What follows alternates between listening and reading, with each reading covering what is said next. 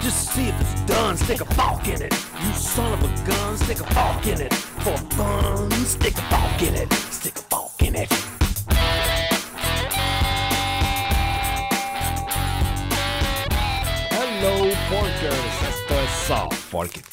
el único podcast que es padrino de flora, fauna y otras vainas. Este es el episodio 219. Agua vaga. El moho necesita tres condiciones.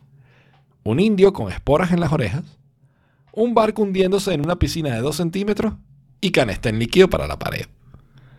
En la partitura de la tormenta es terrible el sonido del silencio. Speech estoy. noise. Bienvenidos a Off Forkit Max. No Fork It Max. Ya van a ver que esto es Off Forkit Max. Ok.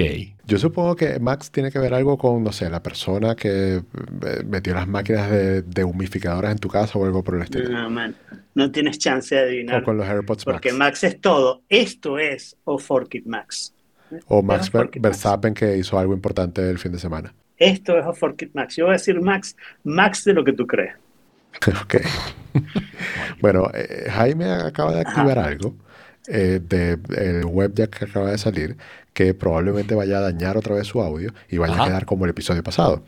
El- yo no estuve el episodio pasado, no pude por temas de trabajo y lo escuché durante la semana.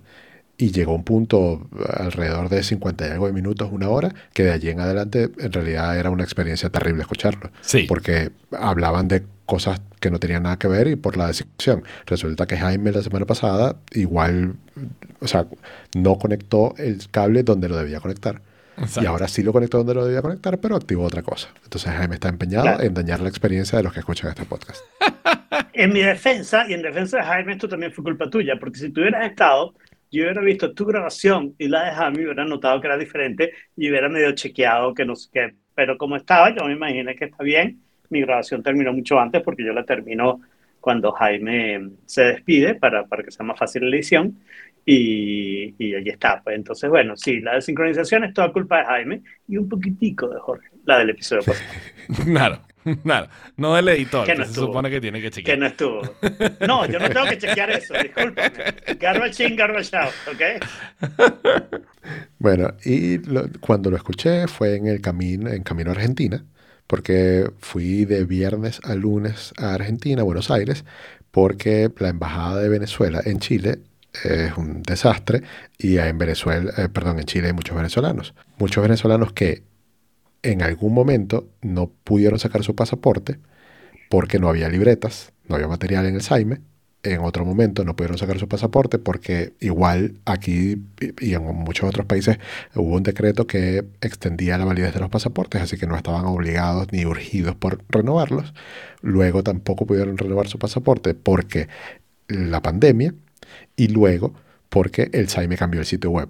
Te estoy hablando de un periodo de más o menos cinco años en los que muchos venezolanos God. se les acumuló el, el- el pendiente de renovar su pasaporte, más los que naturalmente se les iba a vencer el pasaporte y, y tenían que renovarlo de por sí. Y eso hace que en Chile no haya manera de renovar pasaporte. Así que me fui a Argentina porque pude obtener una cita para la embajada y hacer la solicitud allá de renovación de pasaporte. En el camino eh, escuché el episodio y bueno, eh, los AirPods mm, Pro 2, ya lo hemos hablado aquí muchas veces, son maravillosos para ir en un avión. Sí. Tú no entiendes cómo eh, eh, tanto ruido. Bueno, los Max eh, me imagino que son mejores todavía. Déjalo para más tarde, déjalo para más tarde. Ok. Y eh, tú, de repente a mí me, me, pi- me- me picó pues el- la oreja y me quité el... ¿Culpa de los el- AirPods? No sé, puede ser. Pero en una, en una de esas me quité un AirPod Pro para rascarme y me di cuenta que eh, el ruido es insoportable. Y yo no estaba escuchando nada de eso porque yo iba tranquilazo escuchando un podcast de, de gente hablando. O sea, ni siquiera era música que, ta- que- tapaba mucho, ¿no? Era gente hablando como si estuvieran ahí al lado mío. A el nosotros, pues. Sí, bueno, entre otros, porque son, son cuatro horas, o sea, dos horas y dos horas de, de viaje, ¿no? Y este solamente dura dos. Mm. Solamente. Solamente. Solamente dura dos, aunque el episodio pasado fue Nunca nos lo había media. criticado antes, tomaremos medidas al respecto. Bueno, en otra noticia, antes de irme, un día antes de irme, a Argentina, me llegó el snus. Yo no sé si ustedes han escuchado hablar de ese aparato. S-N-O-O-Z. No. Ni- nunca. ¿Nunca? Ok. Es una máquina de ruido blanco. Ok. Porque eh, durante el verano nosotros estábamos durmiendo con aire acondicionado. Y el aire acondicionado tiene su, su fondito, o sea, hace su ruidito que, que como que te, te arrulla el ruido del aire acondicionado. Ok. Y en el invierno, o cuando ya no necesitas prender el aire acondicionado, es terrible la sensación de- del- del sonido del silencio, ¿no? Y en la noche, cualquier movimiento que tú hagas Es en una la canción cama, de Paul Simon. Ujú. Sí, exacto.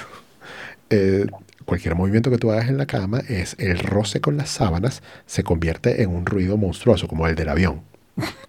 Mm. Entonces, y, y también el, ¿cómo es que se llama? Eh, eh, tinnitus, creo. Tinnitus. Ajá. Tinito, sí. Eh, claro, exacto. Que la mayoría de los adultos sufren algún grado de, de tinnitus o de tinnitus, no sé. Y eh, se hace mucho más evidente, obviamente, en la noche, cuando no tienes ya nada que hacer, sino que estás aburrido esperando dormirte y se hace insoportable de verdad la falta de, de ruido. Entonces me compré esta maquinita que dentro de, de toda la gama de maquinitas de ruido blanco es la que está en la gama alta porque se No. conecta por Bluetooth y eso hace que puedas prenderlo y apagarlo por el teléfono y puedas, sobre todo lo más importante para mí, programarlo para que se prenda y se apague solo todos los días a cierta hora. Ok. Entonces eh, he estado durmiendo mucho mejor porque yo tenía los Bose Sleepbots, que quizás eso es lo que me vas a preguntar, eh, No. pero acuérdate que se dan ya vez y están todavía en servicio técnico, que la vez pasada duraron dos Wow. meses y están durando dos meses otra vez ahí. Ok. No, mi pregunta es, o sea, porque es como, es como comprarte un, un- un inflador de caucho de bicicleta para un caucho específico. O sea, es demasiado específica la máquina. ¿Por qué no Sí. comprarte un Amazon Echo y decirle play white noise? Yo, no, yo tengo los o por qué no, o por qué no bajar una app. Este Ajá. episodio está patrocinado por Black Noise. Black Noise es una app. O sea, No sí, sé qué tan buena es, pero, pero Black Noise Mira, es una app. Yo la bajé. créeme que yo pensé- hablaré más adelante. Yo pensé todo eso, ¿no? yo pensé todo eso, pero ¿qué pasa? En mi setup, los HomePods mini, que son los que tengo en el cuarto, están conectados al televisor y son como los, los speakers del televisor. Entonces, yo no puedo, o sea, no sé cómo iba a funcionar ni siquiera. O sea, cuando me lo imaginé era tan complicado que preferí comprarme esta maquinita, que es como que, ok, cuando yo quiera poner el, a sonar el white noise por el- los HomePods, ¿qué hago? O sea, apago el televisor y, de- y después de apagar el televisor, cuando ya no estén en uso los HomePods, es que puedo mandar el audio. Me imagino. Porque si cuando el televisor está prendido mando el audio, los HomePods dejan de reproducir el televisor y tú ya no reproducen el audio. estás, tú ya no estás What? usando Spotify, ¿verdad? No. Ah, solo Apple Music. Ok, igual. Insisto, te repito la pregunta. ¿Por qué no un Alexa o un Google Home? Ok, eh, también hay otra razón que no es la de los HomePods. Porque, ajá, los HomePods era lo primero que ibas a pensar porque ya Sí, los pues ya lo tienes ahí. No tenía que comprar nada. Lógico. Exacto. Ya eso está. Pero ya va, yo no entiendo, ahora. yo no entiendo tu problema con los HomePods. Dime. Entonces, antes de pasar a, a Google Homes Ok. y a otros aparatos, vamos a hablar de los HomePods. O sea, tú lo que estás diciendo es que estás viendo televisión y mientras estás viendo televisión quieres poner el ruido blanco. No, no, no es que quiera, sino que, No es que quieras. o sea, en este Ah, momento. se prende en esa hora. Lo quieres que se prenda en Claro. esa hora y lo que está diciendo, si no apago la televisión, qué fastidio, tengo que ir. Ok, está bien. Y, y ya va, y eso no te pasa igual con la máquina. Estás viendo televisión y de repente se prende el ruido blanco, no te molesta eso. Eh, No, no, no me molesta eso porque son cosas independientes. ¿Ves? O sea, no es que va a dejar de sonar el televisor para Claro, empezar a sonar el ruido blanco. Entonces, ese, te- ese es por el tema de los HomePods. Ahora, Ok, por el tema del Amazon Echo y el Google Home, hay otra razón que también aplicaría al HomePod, pero ya la otra era más importante. Y es que este snooze no es una maquinita que te reproduce un MP3 de, de white noise. Es un actual fan que, que- que gira y genera ruido. ¿Me entiendes? Es chiquitico, para, parece un HomePod también. Yo tengo varios de esos. Y bueno, pero, pero fíjate que es un actual fan que en invierno no genera una corriente de aire que hace que, que dé frío, ¿me entiendes? O Esa sea, esto, otra esto es, esto es el opuesto de lo que Johnny se dedicó a diseñar. Johnny se dedicó a diseñar ventiladores que se movieran, que jode aire, pero no sonaran. Este es un Claro. ventilador que solo suena y no mueve aire. Sí, sí, sí. Totalmente. Lo, totalmente. lo deberían haber llamado la antisiracusa. exacto, exacto. My God, o sea, sí, es muy gracioso.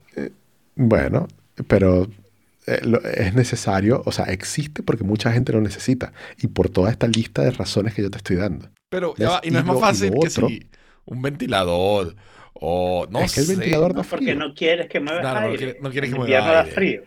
Ok, y, un, un motorcito Quiere que eléctrico. sea- Un motorcito eléctrico solo moviéndose. O sea, sin. Perfecto. Y tendrías que ser como con un Raspberry Pi eh, para que el programa No vale, es un motor eléctrico. Necesitas un una pila y un circuito. Pero Tarea que para Jaime hacer un snooze de Lego. Exacto, lo puedes hacer en Lego. Yo tengo el Lego, yo tengo el motorcito en Lego. Es más, si te pongo el audio que hace el, el faro cuando gira, ahí tienes tu, ahí tienes tu white noise. No, Jaime. No, y, y la otra razón es que el, al ser un actual fan, no es un MP3 que dura un minuto en loop de un ruido blanco, que eventualmente, según los reviews, te terminas acostumbrando y te das cuenta ese microsegundo en el que deja de sonar y vuelve a empezar desde el principio. Esto es Claro. seguido. Y todo, eh, todo el tiempo random y real. distinto. Exacto. Wow, ok. Entonces me está funcionando bastante bien eh, los tres días que lo he utilizado eh, y me doy cuenta es por el autosleep. Porque mi deep sleep era muy bajo eh, mientras que se dañaron los sleepbots y deja, de- o sea, pasamos el verano y empezamos a dormir sin nada. Aquí todavía Ahora, estamos con en esto, invierno. el deep sleep está subiendo. Qué bueno. Entonces me pareció interesante para compartir. Está cool, está muy cool. está- A ver. O sea, de todas las soluciones, es que me parece Es diferente. rara. Es diferente, sin duda alguna. O sea, por Bueno, ejemplo, y a- ojo, a- a- no sé si se dieron cuenta, me preparé para todos los argumentos de Jaime. Sí, no, ya veo, ya veo. Estabas listo y preparado. Este, por ejemplo, a Sari le gusta dormir con, con Thunderstorm. ¿Ok? Pero, de hecho, ha llegado a ser un punto tan curioso de que eh, Alexa requiere, o sea, tiene varias aplicaciones de esto. ¿Ok? Y entonces, si yo lo digo un poquito distinto, abre otra aplicación que suena una tormenta distinta a la que ella ya está acostumbrada y no le gusta esa tormenta. Le gusta la tormenta que suena todas las noches cuando lo digo de la misma manera. Entonces, no le gusta que tiene los truenos en el minuto tal, y el minuto tal, y el minuto tal. O sea, ella se- está acostumbrada a su tormenta tradicional de todas las noches. Bueno, fíjate, fíjate que Ya se aprendió la mercado partitura para de todo la esto. tormenta. Sí, exacto. Muy bien, muy bien. Eh, entre otras noticias, yo, les- ¿se acuerdan que hace poco les pregunté que eh, aprender a programar, que por dónde empezaba, etcétera? Bueno, no es que quise y ni escogí ni siquiera algún eh, lenguaje como para empezar a darle y tal, sino que fue al revés. Primero necesité El algo. lenguaje te escogió a ti. Exacto. Primero necesité algo eh, que escribir y busqué en qué era mejor escribirlo. Y resulta que la respuesta fue Python. Ustedes saben, yo de gusto. Esta aplicación donde yo todos los meses hago un recuento de todos los descuentos en restaurantes con tarjetas de los bancos de aquí de Santiago. Esto es un procedimiento que yo llevo haciendo un año manualmente. En- durante ese año lo, lo que hago todo al principio de mes es entrar en la página de los bancos donde ellos publican los restaurantes que están seleccionados ese mes para tener descuentos y ya en una estructura que yo hice y ya sé cómo buscarlo, estoy acostumbrado a cómo lo presenta cada banco y las minuciosidades de cada uno, tengo un Google Sheets que es de donde sale la base de datos para la aplicación y ahí voy llenando manualmente las cosas. Yo dije, eh, y de hecho no lo dije ahora, o sea, no fue que se me ocurrió este mes. Desde el principio yo supe que si la aplicación seguía, etcétera, eventualmente iba a tener que hacer algún tipo de scraping o encontrar cómo hacerlo para no calarme todo esto todos los meses. Y de alguna manera me salió una recomendación, no sé, ilusión de frecuencia, bicicleta, bicicleta, lo que sea, en YouTube, de, ah, de algo de scraping.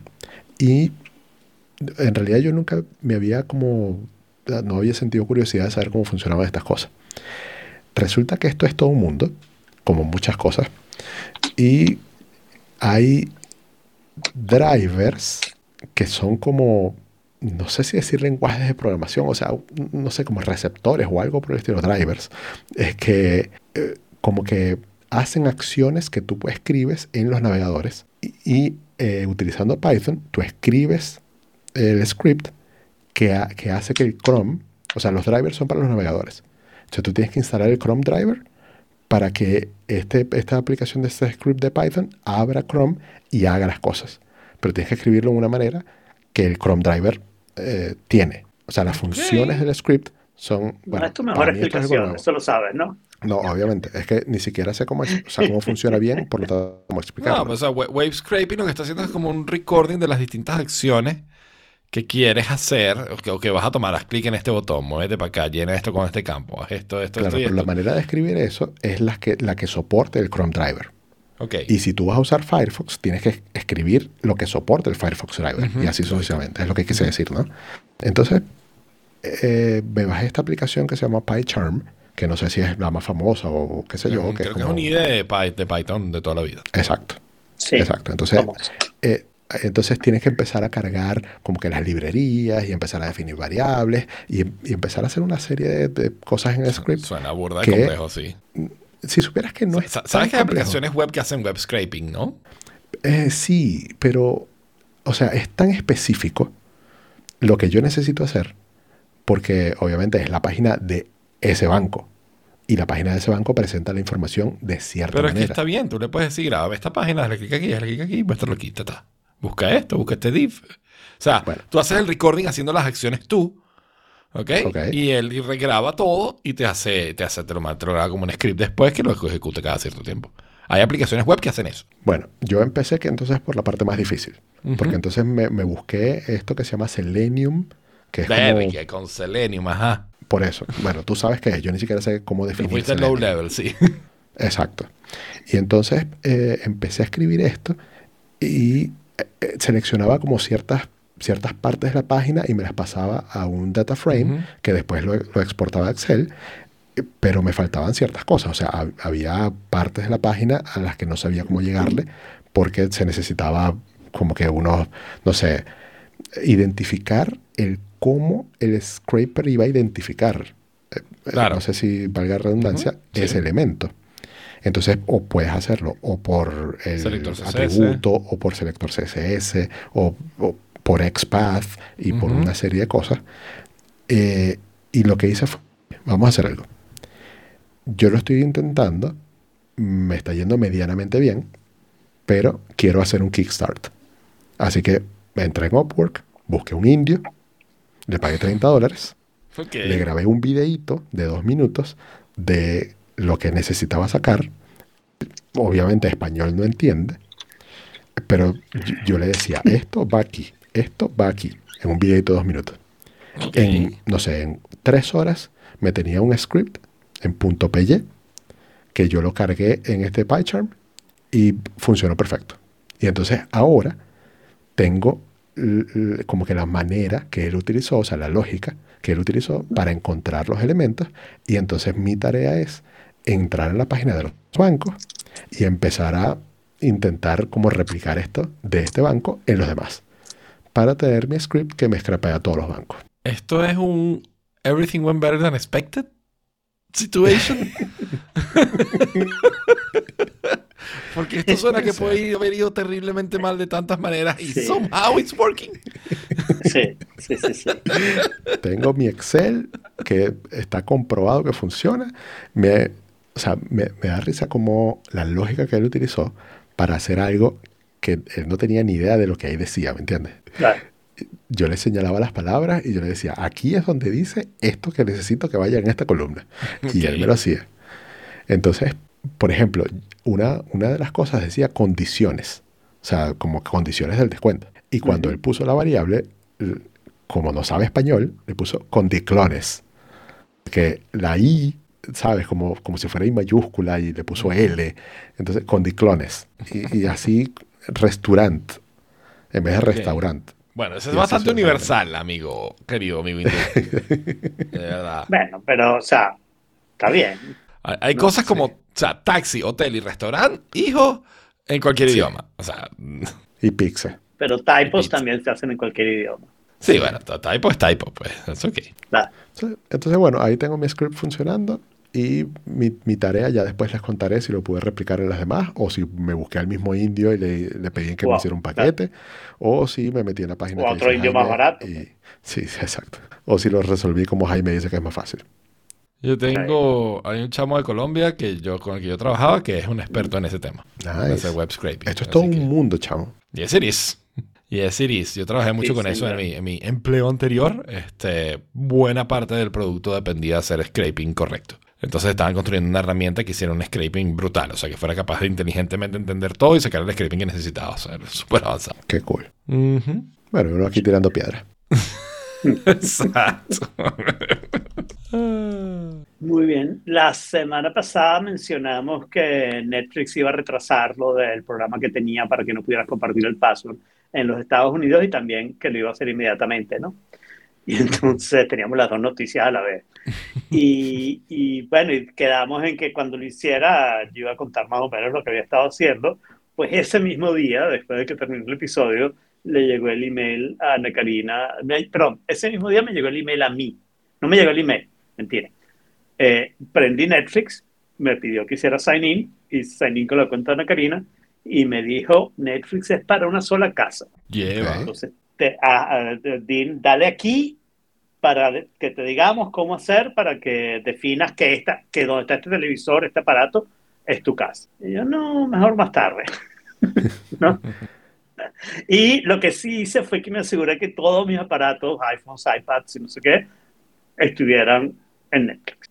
Al día siguiente, el miércoles, Ana Karina me escribe que le salió el mensaje Claro. y que había hecho el proceso y el proceso consiste en que le mandan un email, ¿ok? Eh, donde básicamente lo que le dicen es los aparatos que están conectados, pero le hacen una lista de los nombres de los aparatos. Y uno es Roku, pero ella tiene Roku, yo tengo Roku. Entonces yo no sé si hay una parte, mm, pero, pero lo que yo había oído es que Netflix buscaba qué aparatos estaban conectados al mismo Wi-Fi. Y entonces Ana Karina me mandó el email para que yo lo leyera e hizo eso. Y yo, por supuesto, inmediatamente me metí en Netflix y empecé a ver algo y pude ver algo. Entonces, al parecer hay como un tiempito, que me imagino que será como un mes, en el que yo todavía puedo ver eh, cosas Pues, No sé cuánto tiempo, pero ese mensaje que te llegó lo puedes saltar por Mm. ahora. Pero eventualmente. Claro, un ya no lo saltamos. Por Claro. eso, eventualmente hay un momento en el que simplemente no te deja pasar. Sí. Ya lo saltamos. O sea, Ana Karina en realidad lo único que le importaba es su mamá, que vive en Venezuela, y entonces le va a pagar los 7,99 dólares que cuesta claro. para que su mamá tenga Netflix en Pues Venezuela. yo también recibí el correo, Diciendo, hey, Netflix es para una sola casa. ¿No? Mm. Pero a mi hermana, no, a Titi no le ha salido nada. Todavía le acabo de preguntar justo. No le ha salido ningún warning. Y a mí tampoco. En teoría debería ser en mi casa, pero la pregunta es, querido Netflix, ¿cuál somos? ¿Sabes cuál es mi casa? Ay, Bueno, pero es que ya- ya- Pero ya te lo estoy diciendo, lo van a saber así. Eventualmente, eh, lo que dice Jorge, ¿no? Eventualmente ese mensaje va a ser, no, no, no, no, no. Dinos esta broma. Y entonces esperando que ninguno de los otros lo hagan, ¿ok? El que lo haga primero, que le dé a continuo, eh, no porque te va a llegar un email a ti con las instrucciones de lo que tienes que hacer, ¿no? Entonces, eh, el el- el que le dé continuo, te va a llegar un email y en ese momento tú vas a tener que ir a tus aparatos y decir, este es. Y entonces, los que estén conectados a ese Wi-Fi, esa es tu casa, Mm, creo Exacto. Y, y de hecho, la manera para que empieces a pagar un adicional por los demás es que esa persona tiene que abrirse una cuenta con un correo diferente y que va a estar somehow asociado Migrar al correo perfil. principal, claro, pero va a tener su propio Sí. perfil al que tú no vas a poder entrar si no conoces esa clave. Ok. yo. Claro. Pero tú le pagas el- la cuenta, ¿no? Mm. Exactamente. Es un solo billing, pero cada Claro. uno con su cuenta y acceso independiente. Accesos independientes. Sí, sí. Eh, y yo, bueno, quiero decir que Max, que es como ahora se llama HBO Max, me da la impresión que va a ser Ah. lo mismo, porque los planes de Max son exactamente igual que los planes de, de Netflix, que yo ya me he quejado aquí, que una de las cosas me da rabia que prohíban el password sharing, es que entonces Netflix no tiene un plan para mí, porque si me vas a prohibir password sharing y lo vas a poner solo para mi casa, mi casa es de una sola persona, entonces no me vendas un plan de dos pantallas, vende un plan de una pantalla, pero véndemelo con 4K y, y buen sonido, ¿no? Claro. Yo no voy a usar más de una pantalla, soy yo solo Sí. y a un precio módico. Y eso no es lo que están haciendo. Entonces, están, es un truco y a ver si esta predicción me sale tan buena como una que viene después. Eh, creo que les va a salir mal. O sea, yo creo que va a haber lugares de streaming que van a decir, this is not the way, y, y no van a tomar eso, van a mantener el password sharing, aunque sea subiendo el precio, lo que sea. Y esos lugares de streaming son los que van a terminar teniendo más suscriptores. Esa es mi predicción. Yo sé que Netflix ahora está ganando porque Netflix fue el primero, pero yo creo que al final estas cosas se pagan. Como lo pagó el cable, ¿no? El cable fue rey durante muchísimo tiempo haciendo una vena que obviamente era un robo. O sea, Claro. te cobraban muchísimo porque te te decían son comerciales. 200 canales y en realidad te decían, pero yo solo quiero dos, Exacto. ¿no? Y, y, te, y, y al final la gente buscó la manera de hacerse ahí. Ah, Entonces, bueno, hemos llegado al tópico de hoy. Que es un Sí, Sí, este es el tópico de hoy. El descenso al subdesarrollo continúa. El sábado en la mañana yo vine para acá, donde estoy en este momento. Yo estoy en, en donde tomo clases. Mi profesor se mudó del... eh, daba clases en un galpón detrás de una iglesia y se mudó porque la iglesia la vendieron. Ustedes saben que se podía vender una iglesia. Porque la única religión de. Estados Unidos es el capitalismo. No, la iglesia se vende en todos lados. Pero bueno, la iglesia la vendieron porque compraron una iglesia más barata, más lejana de la ciudad. y se ganaron una bola de plata. Eh, y entonces él se mudó a un, a un lugar como dentro de un centrico comercial, en un segundo piso. Pero entonces, claro, tiene más espacio y lo arregló como a él le gusta. Y una de las cosas que hizo fue crear como dos estudios, ¿no? Eh, como independiente. Tiene el salón grande para dar clases y tiene dos estudios donde otra persona está de hecho dando clases a, nuevos estudiantes. Y, pero también cuando tenemos el concierto nos podemos reunir aquí y practicar cosas y no sé qué, aunque haya gente tomando clases. y la verdad que está bastante bien en términos de sonido, en términos de, de todo eso y en términos de internet está bastante chévere, ¿no? Entonces, el sábado vine aquí a tomar mi clase normal de los sábados a 9 de la mañana y cuando salgo a las 10 de la mañana pensando, tengo que ir al mercado, tal vez a la tienda de licor, chequeo el email y hay un mensaje diciendo que se rompió una tubería en el piso 21 de mi edificio. Piso 21 es mi piso. Claro. Y entonces yo dije, mejor no voy a Publix, mejor no voy a los licores, me voy al piso 21. Y eh, llegué ahí, me imagino que paso esas fotos por uh, The Forking Place para que vean la emoción de la situación. ¿no? Cuando yo vi Llego fotos ahí. en tu Instagram, me, me desesperé. Fue horrible, fue horrible. Este, y, y, y bueno, y una de las cosas que, que si conocen mi casa podrían notar en esa foto es que un lado del pasillo está todo inundado, el otro lado del pasillo está todo inundado y mi puerta estaba relativamente bien, ¿no? Y yo pensé, bueno, de repente me salvé, pero en la tercera foto ven que no. Esa, la tercera Claro. foto es la parte de adentro de mi apartamento, el pasillo de entrada. Pues ¿no? sube la escalera, está el pasillo de entrada.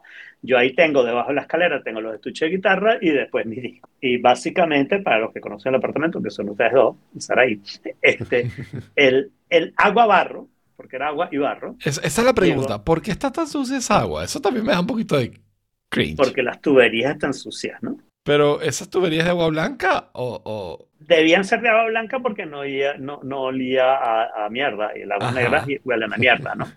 Entonces, Sí. eh, sí. Pero eso si esa es lo pasa. blanco del agua blanca, No, bueno, o sea, lo que tienes que pensar es la tubería se rompe, ¿ok?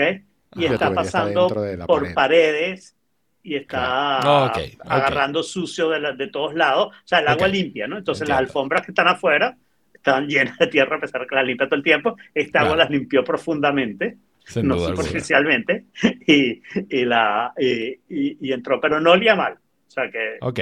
y Es parecía solo barro, tierra, pues. parecía barro y mm, eh, yeso de pared. Claro. Sí. Eh, Esas son las dos cosas que Pero- parecían más, ¿no? Ah, A ver, mi pregunta es los discos. O sea, bueno, porque vamos a llegar a los discos porque sí, sí, sí. Vamos a llegar a los discos porque esa es una explicación que llega hasta el día de hoy y quiero ir más o menos cronológicamente para más o menos no olvidarme las cosas. ¿Puedo, yo pienso, puedo hacer mi ok. comentario ultra positivo en una situación horrible? Ajá. Al menos vives en un duplex.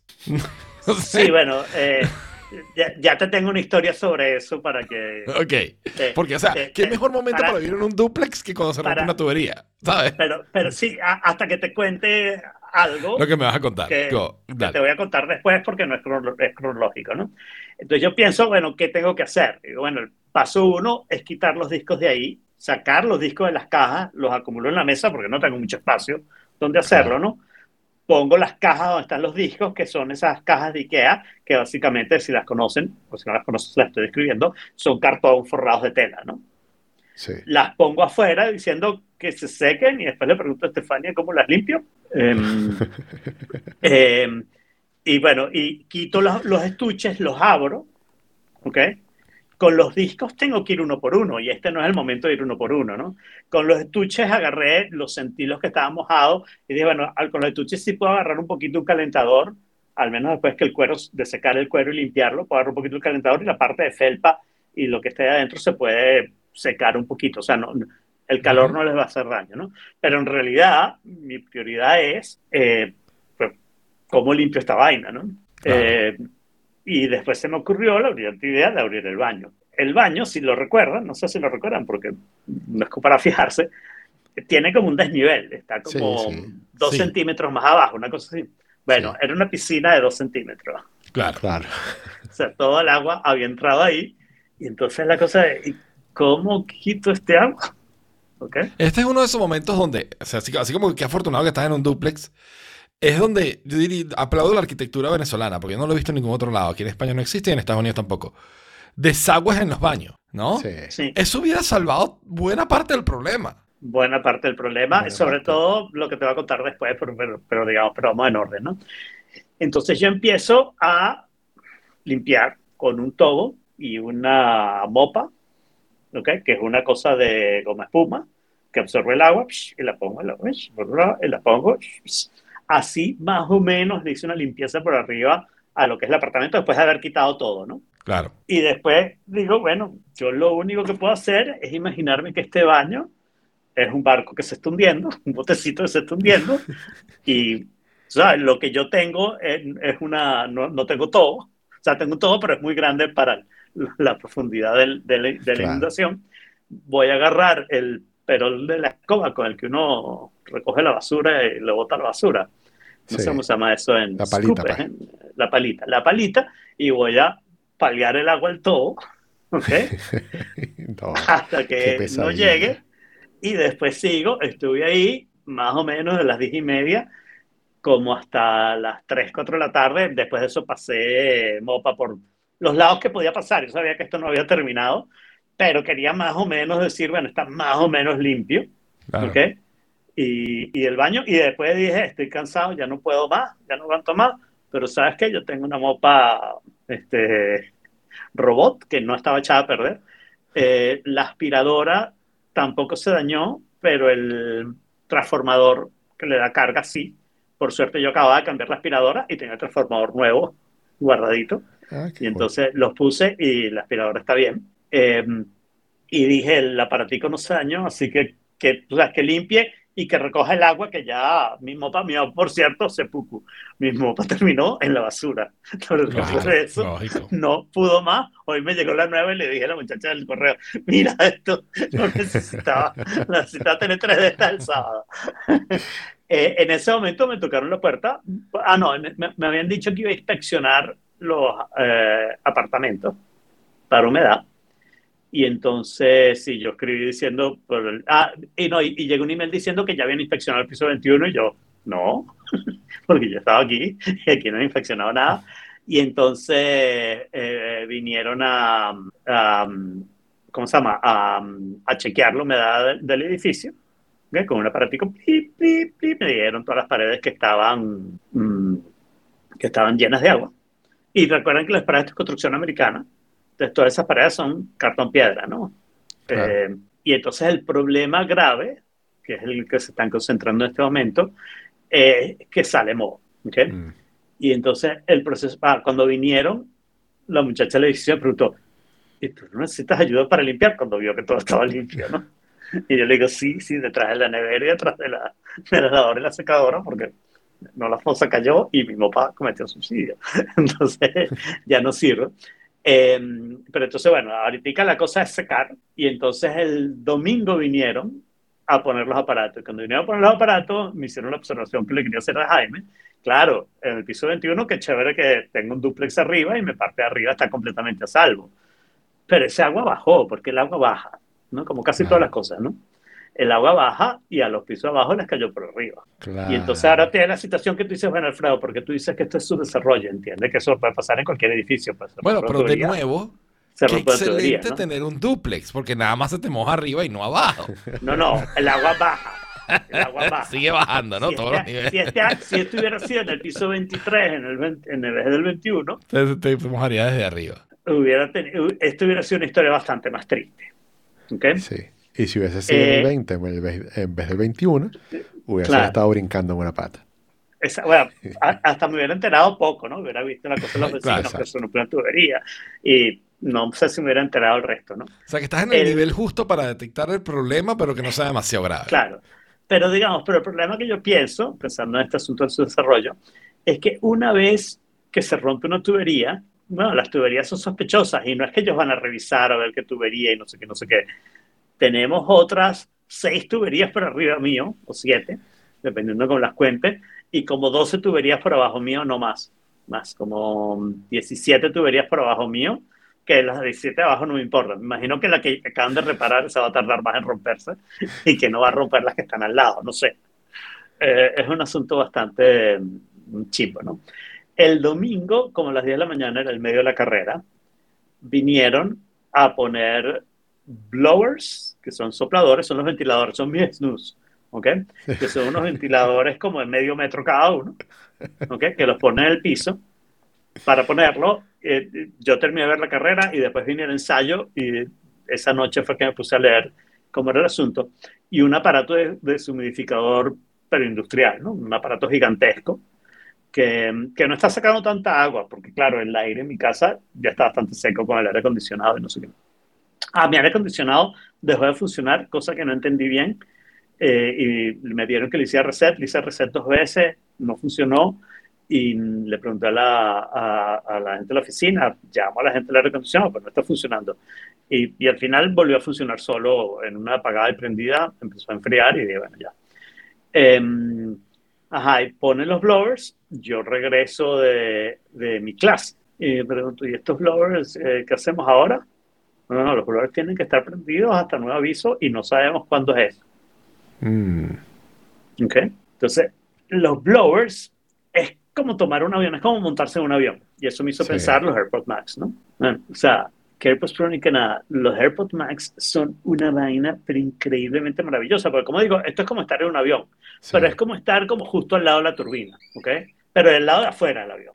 Y, y una cosa, no los apagan ni siquiera en la noche para dormir, nada, o sea, No, porque 24/7. resulta, resulta que el Mo, todo lo leí esa noche que no pude dormir por el ruido, Claro. Eh, el Mo, eh, ya hablamos después de la parte de dinero porque esa parte es complicada y no estamos para eso ahora, ¿no?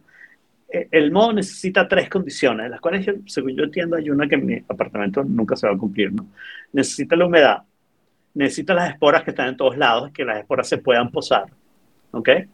Y necesita una temperatura relativamente caliente para mi apartamento, 80 grados Fahrenheit, ¿no? Y no mucho más, por cierto, es como que tiene de 80 a 90. Ahí es que, ahí es que empiezan a gozar la... la- la- Esa el es la razón por la cual el cuerpo tiene una temperatura de 36 grados todo el tiempo. Claro, para matar al moho, porque la que tenía una temperatura de 30, lo- el moho lo mataba. Ajá. Este, yo, por cierto, no lo dije, pero yo no puedo escribir ningún título porque no tengo habilidad para... No te preocupes, yo me estoy Sí, encargando hoy. Ok. Ya va. El- 80 Fahrenheit a Celsius. Bajas 32, 26. divides en la mitad y le sumas 10%. No, no, pero o sea, O le lo preguntas hace a Apple. eh, O lo haces en 26. Spotlight un segundo. A 32. bueno ok, ok. 26 a 32. O sea, claro, porque eso es mucho calor para tu apartamento. Claro, claro. Mi apartamento Ok. realmente está a 72, 74 por ahí, ¿no? Ok. eh, 80 es la temperatura muy alta. Entonces, lo, lo que hacen ellos es, el deshumidificador está ahí para sacar toda la humedad que pueda. Las cosas se secan porque se secan, pero necesitan que el aire esté seco.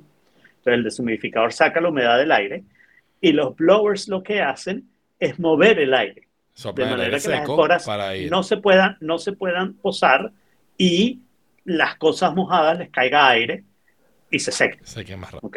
Eh, hoy cuando estaba justo para venirme para acá, porque las cosas que los blowers, eh, no se podía hacer el podcast con los No, blowers. es ahí. una tortura. O sea, el noise reduction no iba a funcionar, ¿no? el speech de noise capaz lo hacía. No, no, no, no, no, no lo creo. Claro, no lo porque creo. eso no es speech. Pero- Ujú. Pero de verdad que volviendo a los Macs, estoy súper impresionado porque el ruido es ensordecedor. O sea, tú no crees que vas a poder aguantar ahí más de cinco minutos. Y con los Macs, yo me olvidaba completamente del ruido, pero no solo eso, sino, y aquí voy a lavar también mi setup de televisión, que está muy inteligentemente hecho, aunque yo no sabía que era para esta situación. Eh, Está a prueba de inundaciones. Este, no, pero es que, o sea, yo puedo conectar los AirPods Max con cablecito y tengo el noise reduction y el sonido de la televisión, tengo el, el deshumidificador y s- te- te- en total había 10 blowers en mi apartamento, ¿ok? Mierda. Y yo tenía como Eh. 5 de esos al lado mío, en la- el- al lado donde veo televisión. Vamos, o sea, puedo ver televisión tranquila y perfectamente, ¿ok? Y olvidarme, salvo que uno, o sea, va a buscar agua y te quitas lo- Claro. lo- los Max. No, no, no, no. Y Tengo que quitar el cablecito, tengo que quitar el cablecito, a poner pausa en la televisión, quito el cablecito, vuelvo con agua, pongo el cablecito, no me quito los AirPods Max. Eh, dormir el domingo y lunes fue un problema, traté los AirPods Pro pensando, bueno, de repente puedo dormir con eso, traté tapones de oído, eh, no pensé mucho qué más tratar porque más o menos todos son iguales, ¿no? Si te apoyas de un lado, Sí. este, Ahora, te incomodan ten- o se te caen. Ten cuidado con algo, Ajá. ¿no? O sea, asegúrate de que no se te enfríen mucho las orejas. Porque está oscuro, no estás moviéndose aire y hay humedad. Así que si no quieres que te, las esporas, las esporas te caigan dentro de las orejas, Se Este, está moviendo, se está muchísimo el aire. pero no en tus orejas, no en los AirPods adentro. O sea, de vez en cuando salgo. Em, a- eh, entonces el lunes, el lunes fue ayer, o sea, a, a partir de aquí no se puede hacer mucho más, ¿no? Eh, eh, ayer vine en la noche a la clase y salí de mi casa un par de veces, simplemente por estar sin audífonos durante un rato. Y bueno, la- y la otra ventaja del AirPod Max sobre cualquier otro audífono que pueda pensar es que, claro, tú dices un avión de cuatro horas, sí, pero esto fue un vuelo de 48 horas, ¿no? Seguida. ¿Cómo le dura la pila y qué rápido se carga los AirPods Max? ¿Ok? Al final, mi solución final, que anoche, después de llegar de la, de la clase, anoche tenía clase larga y no sé qué, me vine para acá también, em, como tengo hoy.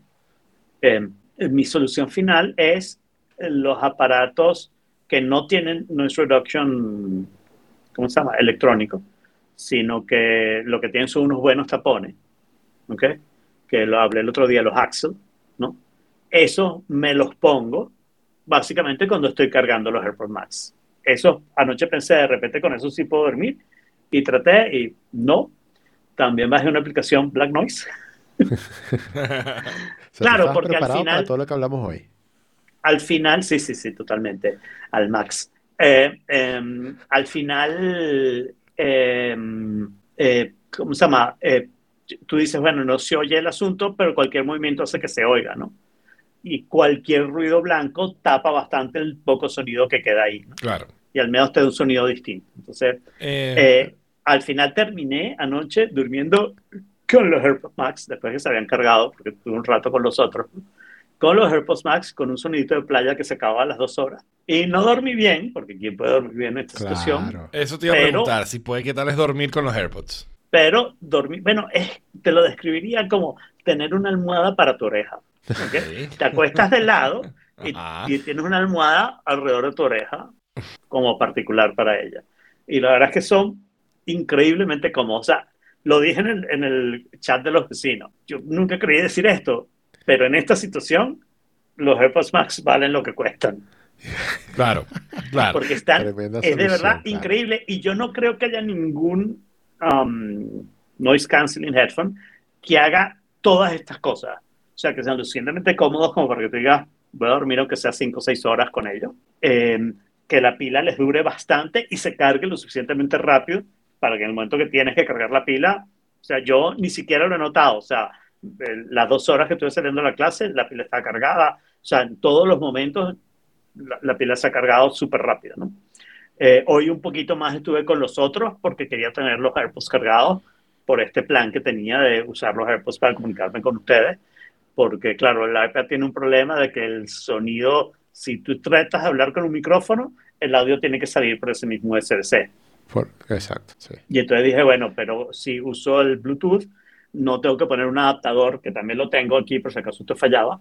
Si necesito cargar el, el iPad, no tengo que poner un adaptador para que pueda cargar el iPad y meterle los audífonos por ahí, eh, que tienen que ser unos audífonos que tengan micrófono en el cablecito, que entonces eh, me traje los Sennheisers 560S, que usan los mismos cablecitos de los Audio Técnica, M50, M40 y M30.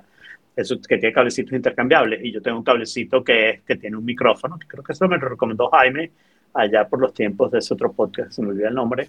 Eh, tengo un cablecito igualito a ese que me recomendó Jaime, pero que termina en USB-C. ¿ok? Ok. Y tengo los cablecitos de el enrolladito, que no sirve para nada, el larguísimo, uno cortico. O sea, tengo un montón de cables que me funcionan con esos audífonos, ¿no? Hoy, justo cuando estaba por venirme, vinieron los tipos para taladrar huecos en las paredes por todos lados, ¿ok? para chequear que adentro está seco y de paso poner un antifungal, sería eso, para evitar el crecimiento, Sí, un antihongos. eh, un antihongos para, para evitar el, el crecimiento.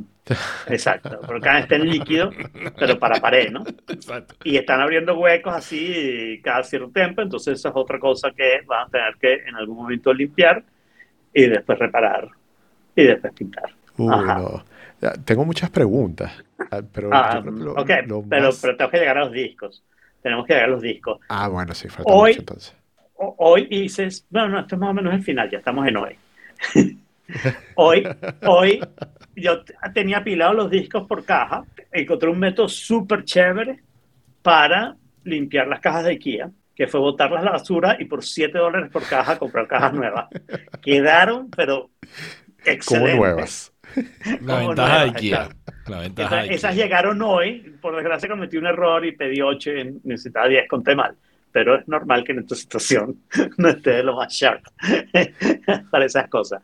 Eh, entonces hoy hice una que dice, las cajas están numeradas del 1 al 5, blancas y negras.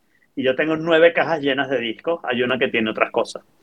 Entonces, las cajas son las cinco cajas negras, van del 1 al 5, desde más cerca de la puerta más alejada de la puerta y las cajas blancas van del 1 al 4, porque los 5 no tiene discos todavía, lo mismo, ¿no? Más cerca de la puerta, más lejos de la puerta. Entonces yo hoy agarré un disco, vi en qué caja estaba y me puse a arreglarlo de la caja blanca 4, ¿ok? Que son los discos que menos agua recibieron, pero también son los discos que estaban como más pristinos, ¿no? Entonces haría más rabia que se echaran a perder, porque al fin y al cabo, qué sé yo, revisé, por ejemplo, Jesucristo Superestrella, que lo, lo saqué justo cuando salió el musical en el año 71, si no me equivoco, si la memoria no me falla, pues 71 73, uno de esos dos años eh, eh, lo compré justo, lo oí muchísimo y está completamente roto, ya probablemente ha tenido water damage. Los discos están relativamente bien, si piensas son unos discos que tienen que 50 años, ¿no? Mm, Este, eh, pero la carátula ya está pegada con plástico varias veces, o sea, está pegada con plástico hace tanto tiempo que ya, con tape, ¿no? Que ya ese tape está sólido, ¿no? Está eh, quebradizo y, y no tiene goma, así está, ¿no? Y yo ese disco lo había limpiado, lo- los había limpiado los discos en sí y, y los había puesto en papeles nuevos y en no sé qué. Uno de los problemas de eso, los discos que, que el vinilo está puesto en un papel, es muy fácil ver que llegó el agua. El vinilo solamente hay que secarlo, asegurarse que, para que no le salga moho, asegurarse que esté seco, pero eso con un trapito está bien. Y entonces el problema es que haces con los discos y básicamente tendrías que agarrar y ponerlos todos, tú sabes, separados, cada uno por su parte, para que se sequen. Yo no tengo espacio para eso. Entonces, esa caja blanca 4 tenía 53 discos, ¿ok? de los cuales están dañados 3 o 4. ¿ok? Pero una cosa súper rara, porque la mayoría de los discos, como digo, tienen la carátula está cubierta en plástico y el disco en sí está cubierto en plástico. Algunos no. Y algunos, de hecho, son discos que compré usados y no los había limpiado nunca y esos los limpié. Yo saqué todas las carátulas, saqué todos los discos, revisé que no estuviera mojado, las que tuvieran papel le quité el papel, le puse el plástico, pero revisé bien que el papel, porque es el mayor signo, no estuviera mojado. Hay un disco que estaba en plástico, que está súper dañado, ¿ok? Hay un disco mm, que no está en plástico, que está súper dañado, pero después está, por ejemplo, la colección de Soda Stereo, caja negra, que es una caja negra, gigantesca, o sea, súper gruesa, que por supuesto no está en plástico y los discos adentro sí tienen el plástico con el que vino. O sea, yo lo que hice fue abrirlos por el lado, pero si, si les cambio el plástico no cabrían en la, en la caja donde están. ¿no? Es la colección completa de todos los discos de Soda Stereo. No tienen absolutamente nada. O sea, esos casi los saqué todos y los limpié, pero casi no valió la pena sacarlos porque estaba clarísimo que si la caja estaba completa, había un libro adentro y el libro estaba sin, sin ninguna manifestación de humedad en absoluto. Y eso estaban cerca de discos que parecían todos mojados. O sea, el disco de, de San Vincent, es un disquito negro de, de, la colección de Record Store Day, que estaba en su plástico original, ¿ok? Eh, con, con, con, una cosa de papel, es un disco pequeño, es un disco 45. Eh, ese disco estaba completamente mojado, como si estuviera mojado todo mientras que otros discos no. Entonces, esto es una cosa de percolación que no, que no entendemos completamente. Entonces, este proceso va a durar mucho, mucho tiempo y va a ser muy largo. Y yo voy a ir con las cajas lentamente porque ahora yo voy a esperar a que esos cuatro discos estén bien secos como para volverlos a poner en su caja, porque yo tengo tres o cuatro lugares donde yo puedo poner discos a secar, no, tengo eh, demasiado, ¿no? Entonces necesito tenerlos todos y voy a ir de los que probablemente estén mejores para liberar el espacio en la mesa, porque ese es un lugar para poner a secar también. Y Sí, bueno, creo que ese es Saray todo el cuento. ¿Mm? Que dice que será que algunos llegaban hasta el suelo y otros no, y que, o sea, que estaban ligeramente suspendidos. No, no, no, no, es un asunto de percolación. O sea, la caja absorbe parte del líquido y lleva el líquido a donde ese líquido se absorbe más fácilmente. O sea, algunos Ujú. papeles, por material, por algo así, absorbían más ese líquido y entonces el líquido se iba para allá pasando a través de la caja, ¿no?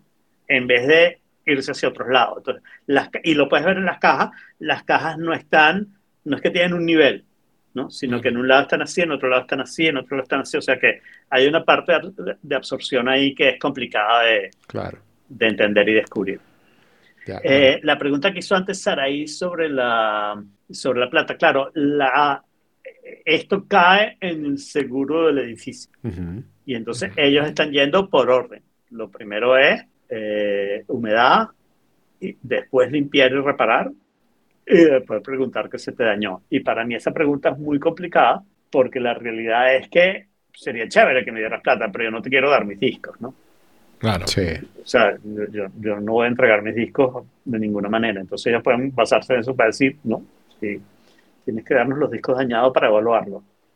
No, gracias. Claro. Porque además los discos en sí no están dañados. Al final de todo este proceso, algunas carátulas van a estar dañadas, probablemente cientos de ellas, pero ninguno de los discos va a estar dañado. Porque el agua no daña los discos. De hecho, lo limpio en agua. pues. Claro. claro. Ah, Pero al dañarse a la carátula también tiene valor, ¿no? Sí, Sí, es sí estaba-. Sí para los discos pristinos, pero los discos pristinos son los que están en estas cajas que ya vemos. O sea, por ejemplo, uno de los discos que se mojó fue el disco de Warren Devon, ¿ok? Que es un disco de rarezas de Warren Devon, que es difícil, o sea, no lo consigues actualmente y tenía un cierto valor. Pero entonces, ¿tú qué dices? Yo digo, bueno, dame el valor de ese disco en Discogs, por ejemplo, que tienes tres valores, el bajo, el medio y el alto, y ellos se van a basar en el bajo probablemente. Y, y bueno, y con ese dinero no hago nada, porque ese disco no lo consigo, o es muy raro que lo consiga. Mm. Y de todas maneras prefiero quedarme con el mío. Y los discos más viejos, que están peores, bueno, entonces con más razón, yo no quiero una nueva copia de Superestrella, lo tengo en, en Apple Music, lo puedo ir ahí en cualquier momento, ¿no? De hecho, tengo varias versiones, porque está el cast original de, de, de Broadway y están los que hicieron la película, que son distintos. Eh, eh, pero yo no quiero eso, yo quiero el disco que oí en 1971 y me desgañité cantándolo. Claro. Claro. Para bueno, mí ese disco tiene un valor distinto, ¿no? Puedes aplicar una de que te paguen lo que tú quieres que te paguen sin entregar los discos, Exacto. haciendo un truco. Te metes en eBay, Están- te metes en meto en eBay, eBay. y compras productos, no necesariamente discos, dañados. ¿Sabes? Como pero, que- o sea, busco una idea, Damage Water Things. Eh, claro, eh, o sea, un XDR que cuesta 6 mil dólares normalmente, dañado por agua, que te cueste 200 dólares. Y, y tú dices, esto estaba en el piso al lado de la puerta. En algún Mi momento van a de 6.000 decir. Y algún momento van a decir, ¿y por qué lo tenía ahí? porque justo estaba empacado porque lo iba a, a llevar a la oficina. Y entonces es como que, bueno, ahí tienes 6 mil Ah, dólares que Eh, eh, te pueden Yo pagar. creo que aquí en Estados Unidos esas cosas no las deben hacer, no las deben hacer, porque aquí te descubren. Cuando te descubren es muy feo lo que pasa. abres una cuenta de, de eBay con, otra, con otro nombre. No, no, no. Aquí te descubren, aquí averiguan esas cosas y te descubren. No, yo creo que al final lo que va a pasar, según entendí, es que ellos van a decir, miren, vamos a dar tanto por apartamento y el que quiera más básicamente va a tener que demandar. Claro. Sí. Es lo más probable. Sí. Sí. Qué chimbo, como te dije, cuando yo vi esas fotos, yo dije, o sea, yo estuve ahí y eso no se veía así en ese momento. Sí, ¿verdad? O sea, claro, es, es demasiado desesperante ver Pero- algo así. Pero digamos, final no pero... salió del todo mal, ¿no? No, no, exacto, eso te iba a decir. No salió del todo mal y está bastante claro que yo voy a llegar a volver a estar en un lugar eh, bastante razonable, ¿no? Claro, y espero que no se rompa la tubería porque lo que sí me dolería son las guitarras y no veo ninguna forma ni manera de decir cómo evito que las guitarras no Yo sufran. creo que eso también sirve de práctica para cuando se derritan los polos, ¿no? Este, No, porque No, esa agua porque viene de de abajo abajo y para luego yo, arriba. claro, yo Claro. estoy en el piso 21. No hay suficientes polos para que me llegue a mí. Porque que, lo que dicen es que va a subir un metro. no vale, mucho más. No, no llega a No, todos no. los metros del piso 21, pero son como 4 o No. 5 metros. O sea, eso es- o sea, el miedo es que suba un metro, porque claro, se expande por todos lados, o sea, eh, no hay suficiente agua. Y, y digamos, y el agua prefiere no subir, prefiere irse para el lado llanito, como lo demuestra lo de mi baño, ¿no? O sea, el agua no subió por la escalera, bajó el, el, el escaloncito del baño. El agua es vaga. El agua vaga, prefiere no subir. El agua baja porque es vaga. Ajá, y entonces, y, para te- te- alguna otra pregunta, porque tengo un terminado aquí que es un. No, no, o sea, lo mío era como las responsabilidades, que es, quería, pero lo dejaste bastante claro. Ok. ok. Eh, no, lo que quiere decir, mucha gente dice, coño, qué vaina, pero bueno, así es la vida. Le digo, sí, sí, así es la vida. Una semana antes del concierto, te inunda el Claro. apartamento. Así es la vida, ¿no? Este, el sábado practiqué cero y ayer estaba como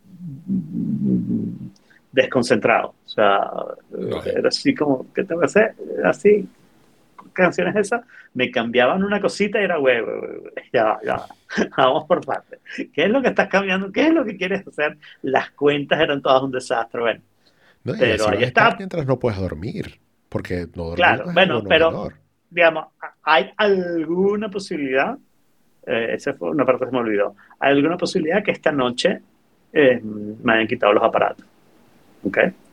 ¿Alguna posibilidad de eso? Si no los han quitado para el viernes, el viernes, esa noche la paso en un hotel, porque el sábado tengo el concierto Claro, y ese día tengo que dormir bien. pues. sí, sí. Sí. Y el concierto ahí tienen donde comprar los tickets. El concierto va, no importa lo que pase, vamos a dar un concierto. Tan bueno como el de Coldplay en Barcelona. Excelente. Eh, este, bueno, yo fui a Barcelona. Puedo decir que el concierto estuvo bueno. Eh, y esta vez lo disfruté más que la vez pasada porque tenía muchos mejores asientos. Entonces esta vez vi el espectáculo muy de frente, que la vez pasada lo vi muy de lado. Y wow, man, o sea, de verdad que el mejor concierto de la vida. O sea, La vez Es un la de espectáculo. Bruselas, ¿no? Sí, la vez pasada fue en Bruselas, el Ok. año pasado en agosto. Eh, esta vez fue en Barcelona. Y wow, o sea, de verdad que es una experiencia de color, una experiencia compartida, la música, todo es, es increíble. El setlist fue muy parecido, pero, pero bien, o sea, Es el mismo tour, ¿verdad?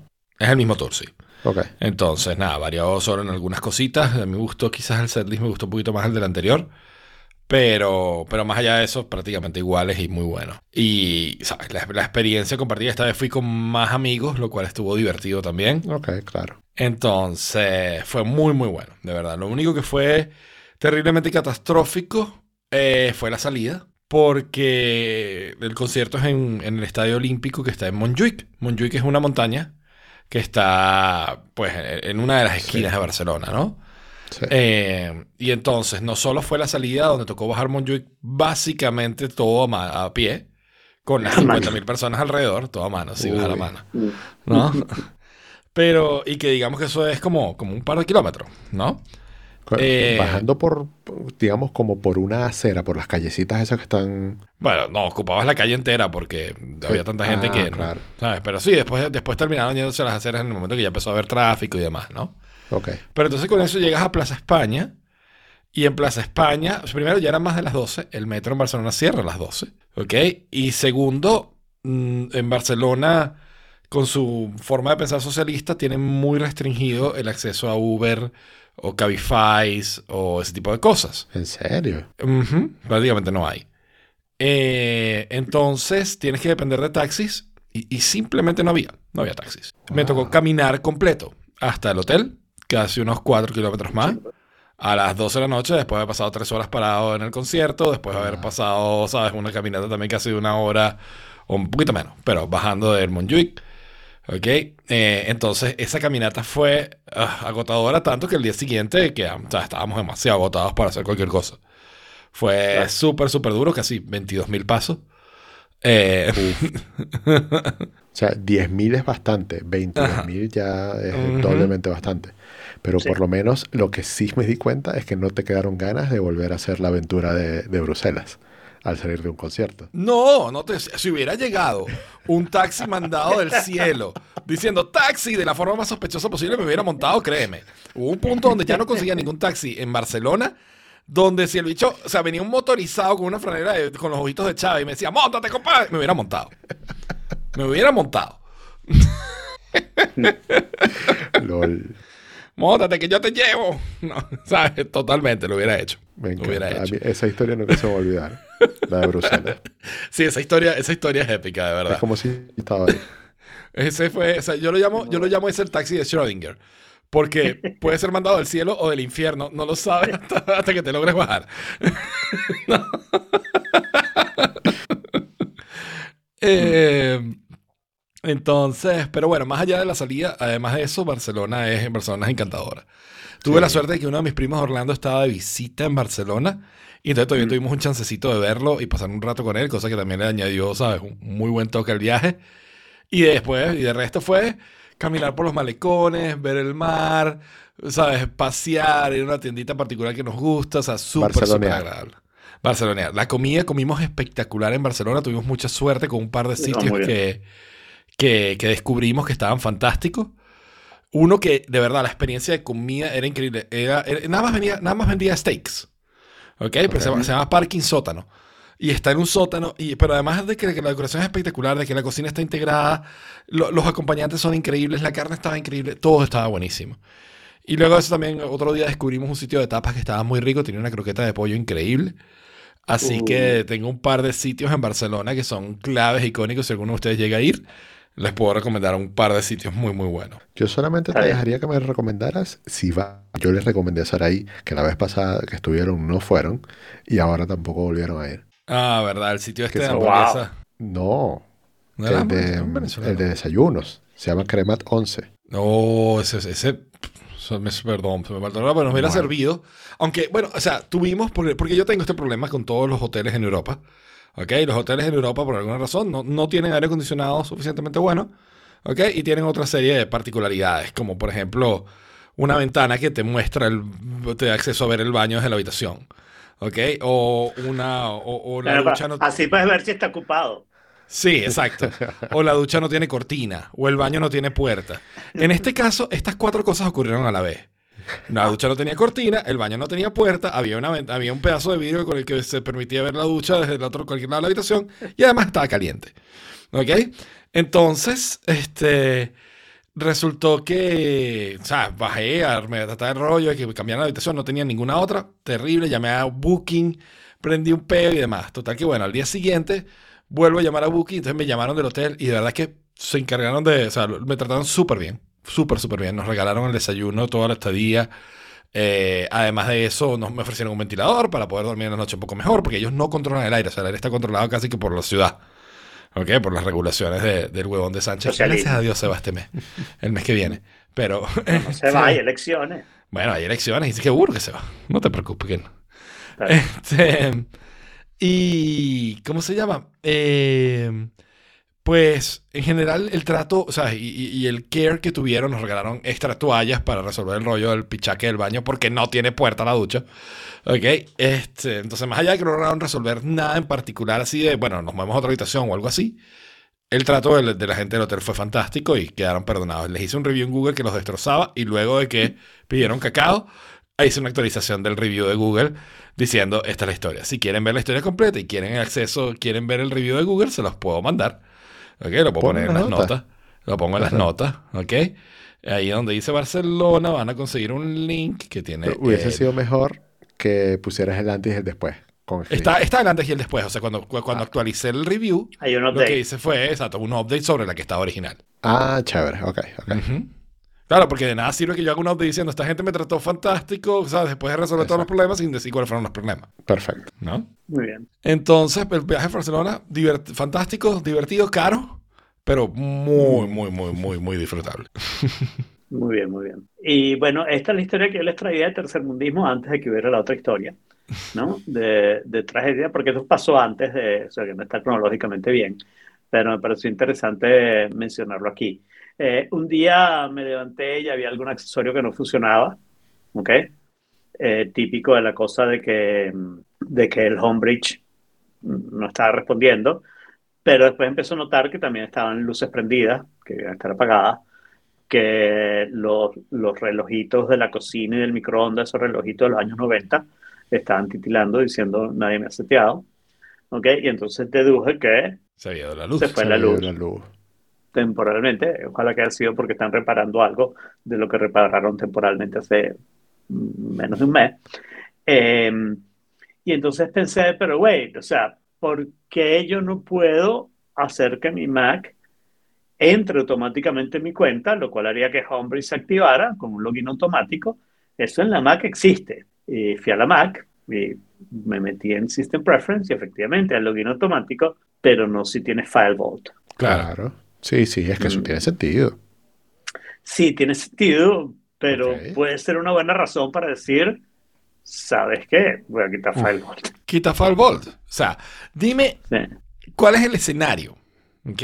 ¿Cuál es el ¿Qué- escenario? ¿Cuál es el escenario donde alguien entró a tu casa inundada a buscar la laptop Bueno, solo para tratar de está- acceder a tu dato? Está llena de gente, tiene la llave del condominio pegada en la puerta porque los tipos están entrando y saliendo de mi casa hoy, abriendo los agujeros y eso. Pero basta con que uno suba, vea todas las cosas que hay en mi casa y decida, lo mejor es esa iMac amarilla con el trackpad roto.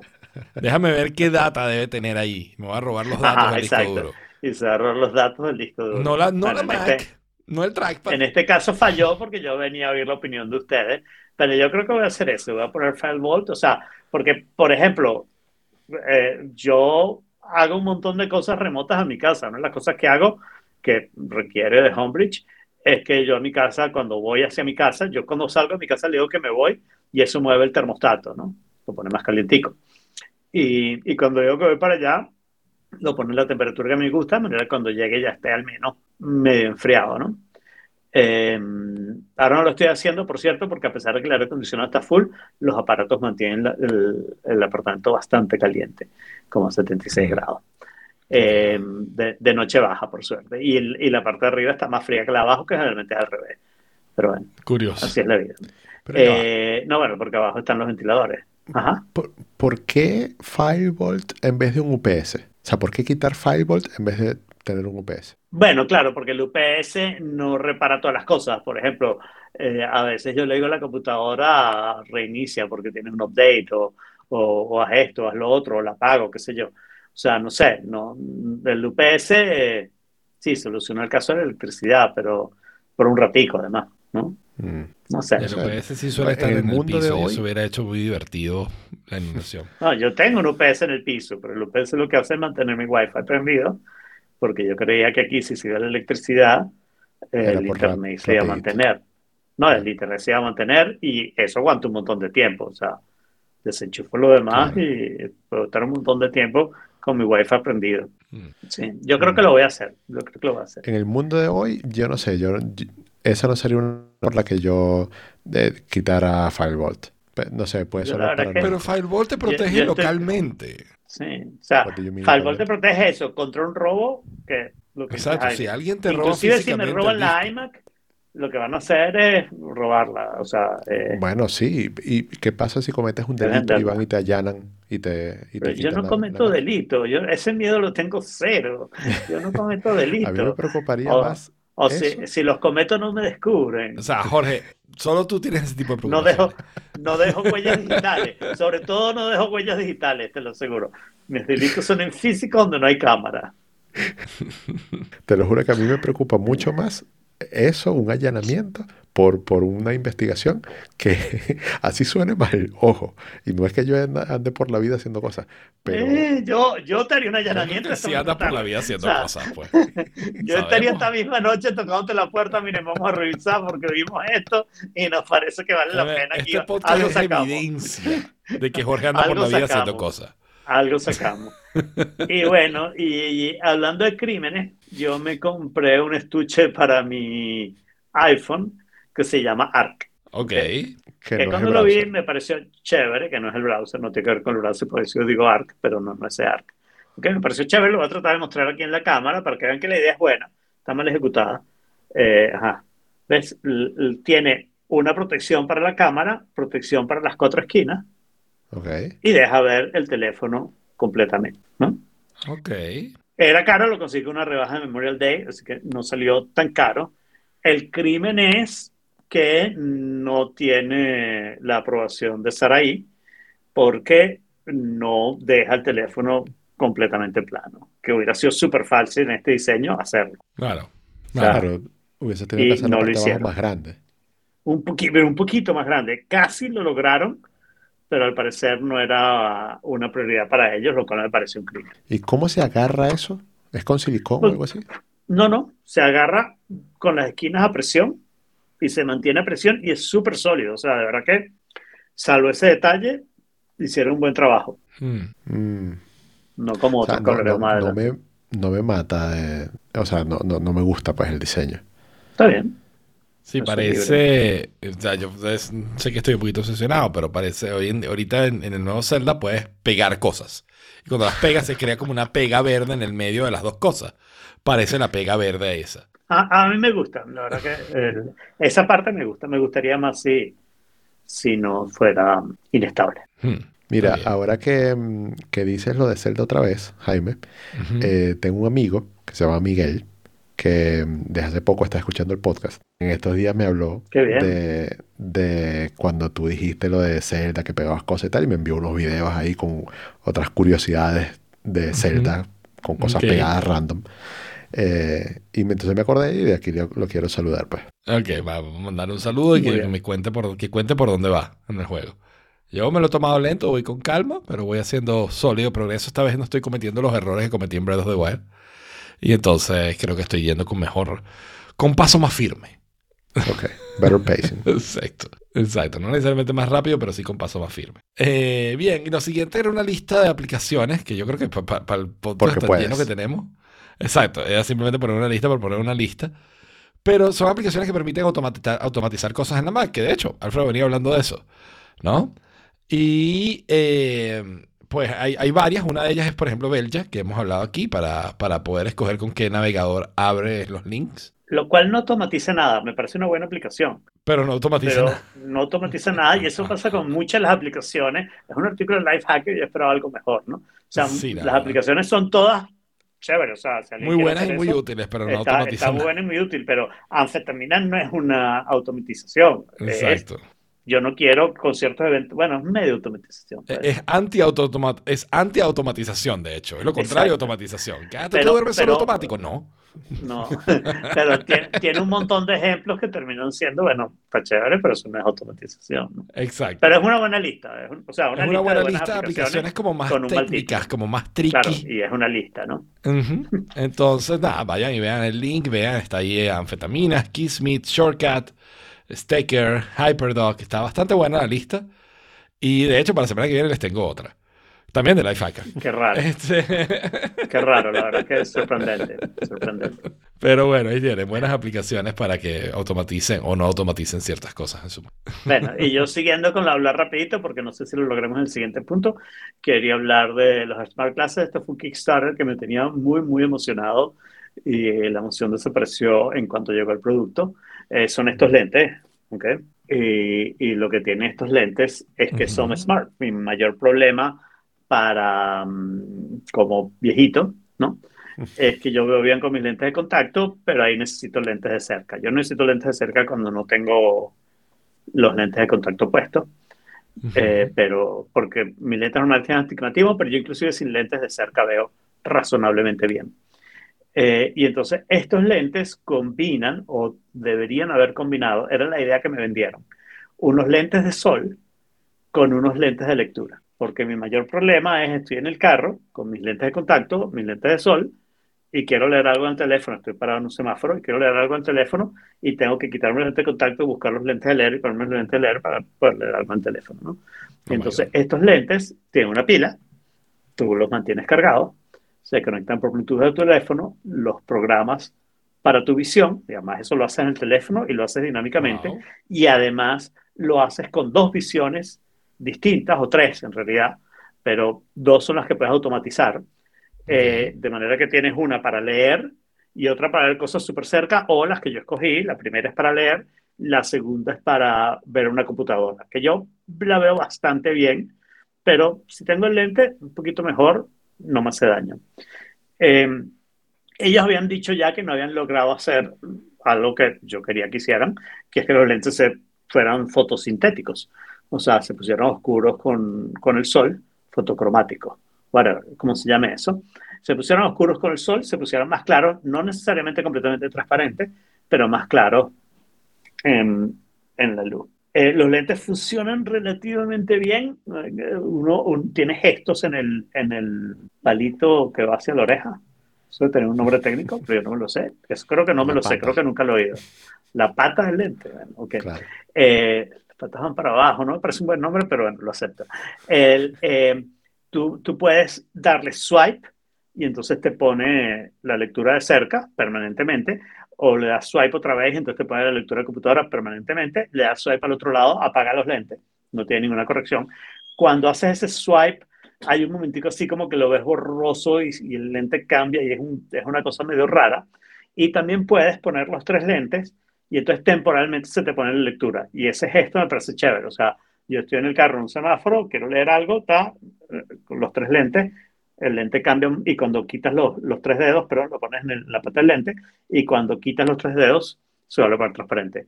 Lo primero que leí cuando abro el paquete de mis lentes, estoy emocionado, que tardó muchísimo, la verdad, y me pidieron la dirección 500 veces, lo cual me emocionaron 500 veces, que ya me lo iban a mandar durante dos años y medio. ¿okay? Y, siempre postergaban, postergaban el shipping, postergaban el shipping, postergaban el shipping. Y lo primero que veo en el papelito de advertencias es no usarlos cuando maneje. Yo, ¿qué? ¿Por qué? ¿Por qué? ¿Cuál es la razón de esto? Nada. Lo que mejor me ofrecieron fue, eh, ¿quiero devolverlos? Sí, sí, quiero devolverlos. Porque la verdad que si tengo que de todas maneras llevar unos lentes de sol para cuando estoy manejando, estos los debieron haber hecho transparentes entonces. Y entonces el truco sería que tienes las dos cosas, la lectura de para leer y para computadora, lo cual yo no lo hubiera comprado, porque igualito tengo que llevar dos lentes, ¿no? Entonces, bueno, me llevo los dos lentes y ya, ¿no? Y la computadora no es tanto problema para mí. Pero bueno, entonces son unos estúpidos smart clases de Alfredo que no hicieron bien el producto. Ya va, ¿pediste devolución o no? Sí, sí, pedí devolución y estoy esperando que me manden el return. Y mientras tanto lo estoy usando y de hecho hoy lo ah, usé para manejar a ver si descubría, a ver si descubría cuál era la maravillosa razón por la cual no se pueden usar para manejar. Yo entiendo que no los uses prendidos. Yo no, tener. Los, los tuve en off en todo el momento, hasta un momento que tú me escribiste, de hecho, ¿no? Yo te mandé un mensaje de voz, pero no sabía. Con CarPlay me ha pasado que, claro, me llamaron por primera vez el domingo, no, ayer, ayer lunes me llamaron por primera vez y entonces le pregunté a Juan Manuel, ¿qué tal se oye? Porque este, es la primera vez que hablo por aquí y la verdad que yo nunca hablaba mucho por el, por el carro, entonces no sabías qué, qué micrófono estaba usando, pues, o sea, me imaginé que era el del carro, pero tampoco sabía muy bien.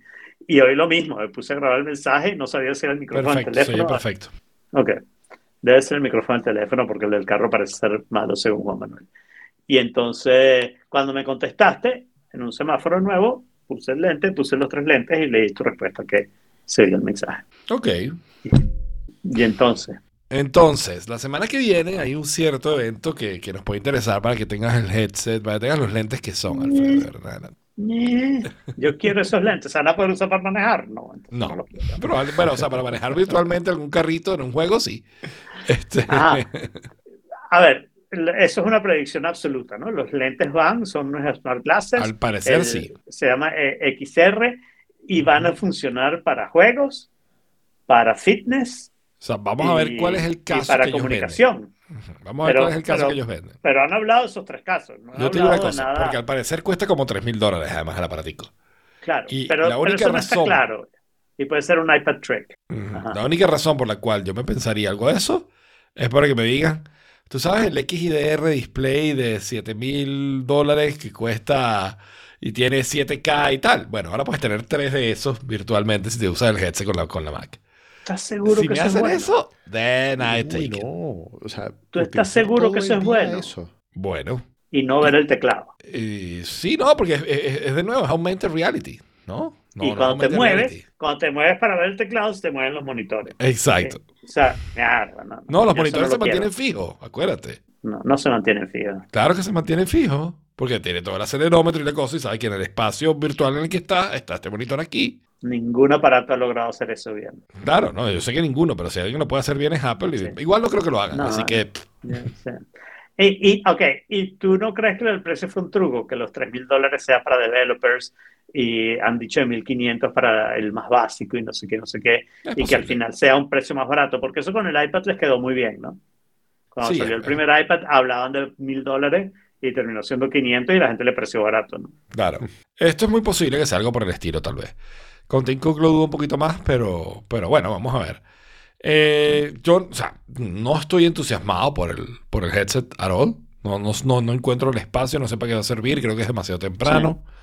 Pero bueno, vamos a ver qué sale, ¿no? O sea, vamos, vamos a, vamos a ver qué sale. claro. Estoy mucho más entusiasmado por todos los rumores que hay alrededor de iOS 17 y las cosas nuevas que va a tener. Estoy más entusiasmado por ver si arreglan un poquito la aplicación de System Settings en macOS. Estoy más entusiasmado por, por los Y anuncios de estoy- software que por, que por el Y estoy cero entusiasmado. Yo no creo que vayan a hacer nada, porque inclusive lo que dices de iOS, que podrían hacerlo también en iPadOS, que lo Sí. necesita, creo que todo, o, o en el Watch, creo que todo lo que van a hacer aquí va a ser lo mismo de todos los años. Te anuncian una cantidad de cosas que cuando las anuncian te parecen chéverísimas, que nota, que no sé qué, qué Ujú, maravilla. Y luego Después o te metes en los betas porque te tientan, o te quedas esperando meses y meses y meses. Cuando salen, ya casi son irrelevantes, ¿ok? Y un año después, tú las ves, o sea, a mí de vez en cuando me sale algo en el Island o en, en las cosas esas, ¿cómo se llama? Las notificaciones esas dinámicas que uno no pide y no sé qué. activities. Que yo digo, esas life activities, que uno dice, ah, está bien, está bien, pero no me mo- movería si no estuviera. La última es que la aplicación que uso para medir decibeles, algo que yo hago mucho porque tengo música en el apartamento, me ponen este, ventiladores, los vecinos se quejan de mi ruido y no sé qué, no sé qué, entonces yo mido mucho los decibeles. Eh, y cuando tú lo dejas midiendo los decibeles y pones el lock screen, te queda una pantallita y midiendo los decibeles. ¡Qué chévere! Pero si eso no estuviera ahí, abro y vuelvo a la aplicación y veo cómo están los decibeles. O sea, no, s- no son wow. Sí, el No, año pasado yo llegué a esa conclusión aquí en el podcast, que eh, yo me había emocionado en junio y en septiembre ya No se me había pasado todo el hype. Y, Sí, y sí, sí, me acuerdo que lo dijiste. Termina uno pasando el año y sin utilizar eh, lo nuevo, Sí. sino que sigues utilizando o sea, lo- a lo que ya estás acostumbrado. Sí. Porque lo nuevo no es espectacular. Es chévere, está bien. Yo puedo no decir que de este año, yo sí estoy utilizando muchas de las cosas nuevas. O sea, porque el, el gran enfoque de este año fue lo- el, el lock screen. Y yo tengo sí. un montón de lock screens con un montón de widgets, todos configurados, con focus Yo también. Pero te parece, te parece súper chévere, qué maravilla. O te parece, "Mm, está bien. Me parece, mm, está bien. Eso. Exacto. Y, y- y para mí ese es el asunto. Y entonces es lo que digo, o sea, ellos van a lograr emocionarme porque siempre el espectáculo está Ujú. bueno y no sé qué, no sé qué, voy a terminar emocionado, probablemente hasta por el headset. O sea, Sí, sí. eh, de repente la semana que viene voy a estar aquí diciendo porque este headset es distinto a tu no headset y yo me voy a comprarle No developer porque tengo que No. tenerlo y no sé qué, no sé qué. Bueno, yo me he comprado cuatro headsets ya, ¿no? Los Bueno, sí, la verdad es los que tú eres un meses. entusiasta de headsets, por lo visto. y los he vendido los tres meses. No, o sea, es un área que a mí me da curiosidad cuando la gente empieza a decir, esto está bien. Los últimos han sido los mejores, la verdad. Y, y los uso de vez en cuando. O sea, si yo estoy viendo Ah. algo en la cama, mi elección es mis lentes en Real, más que poner el iPad en un stand o algo así. Mm. Se ven bien, el sonido está bien. ¿Tú crees que sí. anuncian algo respecto a Mac Pro? No, MacBook Air de 15 pulgadas. no lo veo. O sea, esta es una, es una eh, ¿cómo se llama? conferencia de desarrolladores Donde tienen una super vaina que anunciar, obviamente, que les va a ocupar un montón de tiempo y la tradición es que esto no, no llega a dos horas. Claro, máximo dos horas. Exacto. Y es con video pregrabado. Entonces, por, si o sea, esto es lo que yo pienso. Si anuncian la, la Air de 15, lo que va a pasar es que la Air de 15 se va a perder en el deluge de cosas sobre lo- los XR. La- todo lo de los sistemas operativos que sí lo tienen que anunciar, este es el momento de anunciarlo, Ujú, decirle a los desarrolladores no sé qué, eso se va a perder también. O sea, a, a partir del martes, todas las noticias van a ser sobre los lentes de, de VR de Apple, ¿no? Sí. Entonces, ¿por qué no es mejor en tres semanas sacas un super video y un press release? Ah, la MacBook de 15 pulgadas, cuando ya haya bajado un poquito lo del es muy Creo probable que que sí. terminen haciendo algo de eso. Es mi impresión, no sé. No sé. Sí, sí, yo, yo también creo que es el headset y lo obligado. O sea, que, que lo, que lo variable va a ser el headset. Va a ser el headset, sí. Ahora, Sí, que yo- se va a pasar mucho tiempo ahí. Sí. Yo particularmente en este tengo una llamada puesta desde hace meses, incluso, o sea, porque fueron, son cuatro llamadas en el año que pla- planificamos y cae exactamente a la hora del keynote, el día del keynote. Uh, No. Y no lo voy a poder ver en vivo, y- sino que lo, lo tengo que ver on demand después. Eso es el lunes, ¿no? El 5 lunes. de junio. El lunes, el lunes. Es el lunes 5, Sí, ¿no es el lunes. martes ahí? Sí, sí, no. Es el No, el lunes 5, lunes es el cinco. lunes 5. Ok. Sí, sí, sí, sí. Bueno, el- y el martes que viene hablaremos de lo que hicieron. Sí, Claro.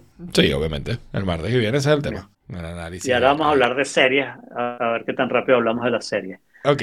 Eh, la primera es una serie antiquísima, pero el incomparable podcast de Incomparable, valga la redundancia, habló de la serie, me hizo recordarla y de verdad que tiene un punto. Es una serie impresionante. La serie predice un montón de cosas sobre el mundo actual con un pequeño error. Obviamente, año 85 no había internet. Y entonces lo que ellos pensaban es que el dominio de la información y no sé qué, lo iba a tener la televisión, que era quien lo tenía en ese momento. ¿no? Pero te voy a decir cómo empieza la serie, el primer episodio de la serie, spoiler alert. ¿ok? El primer episodio de la serie es que la televisión desarrolla unos anuncios, ¿ok? Un advertisement, que hace que la gente no se pare a hacer otras cosas y no cambie de canal, ¿ok? Pero tiene el side effect que a algunas personas les mata, ¿ok? Y está toda la argumentación de si deben seguir con los anuncios o no. Oh my God. Porque claro, la moral es muy importante, pero los ratings son más importantes. Y yo Claro. creo que eso es parte de lo que vivimos hoy en día con las redes sociales y sus anuncios. Pero aparte de eso, tienen cosas de inteligencia artificial, con la parte de la estupidez artificial puesta. Tienen cosas de, de la diferencia evidente entre la gente que vive en los fringes. Los fringes es como una parte de la ciudad. Y, y la otra gente es muy años 80, tiene muchísimo sexismo. Eh, el- los efectos especiales consisten en que parece que tienen un helicóptero y hacen tomas del helicóptero que van a haber sido carísimas y todo el presupuesto está ahí. Eh, el- del resto, todo el presupuesto es bajísimo. eh, pero de verdad que me impresionó el argumento de Incomparable. Y lo que quería decir, no sé si ¿Y una recomendación, porque ese es el otro problema. O sea, creo que solo a Jorge le va a ser fácil conseguirla. Yo la compré en Amazon Prime, pero comprada barata. Ok. 7 dólares por el primer season. Y me puse a verla y de verdad que me, me impresionó. O sea, y, pero al menos oigan el podcast porque eso me parece impresionante que hayan pegado tantas cosas sin pegarlas, pero saben a qué me refiero, ¿no? Ujú. ¿Pero es una serie o es una película? Es una serie. Hay una película también. Ah, yo sí, no recuerdo me está mucho. en Google. Sí, yo tengo la película medio mezclada con la serie eh, y, y no estoy muy claro de qué es la película y en qué momento va de la serie. O sea, no sé si la película repite como los primeros episodios o, o qué hizo. Pero bueno, ahí está. ¿Se llama cómo? Max Headroom. Max Max Headroom, Eh, sí. Resulta que Max Headroom estoy viendo que es el personaje, o sea, es el nombre del personaje. Exacto, es un personaje que, que es un personaje de inteligencia artificial. Ok. Mira, Uno de tantos. en Hay varios personajes de inteligencia artificial. el 29 Ajá. de julio del 2022, AMC anunció un reboot de la serie. Oh, Así que no puede estar por venir. Es por eso que estén, quizás- probablemente estén hablando. Probablemente era por eso que estuvieran hablando. sí. Para eso no me lo imagino.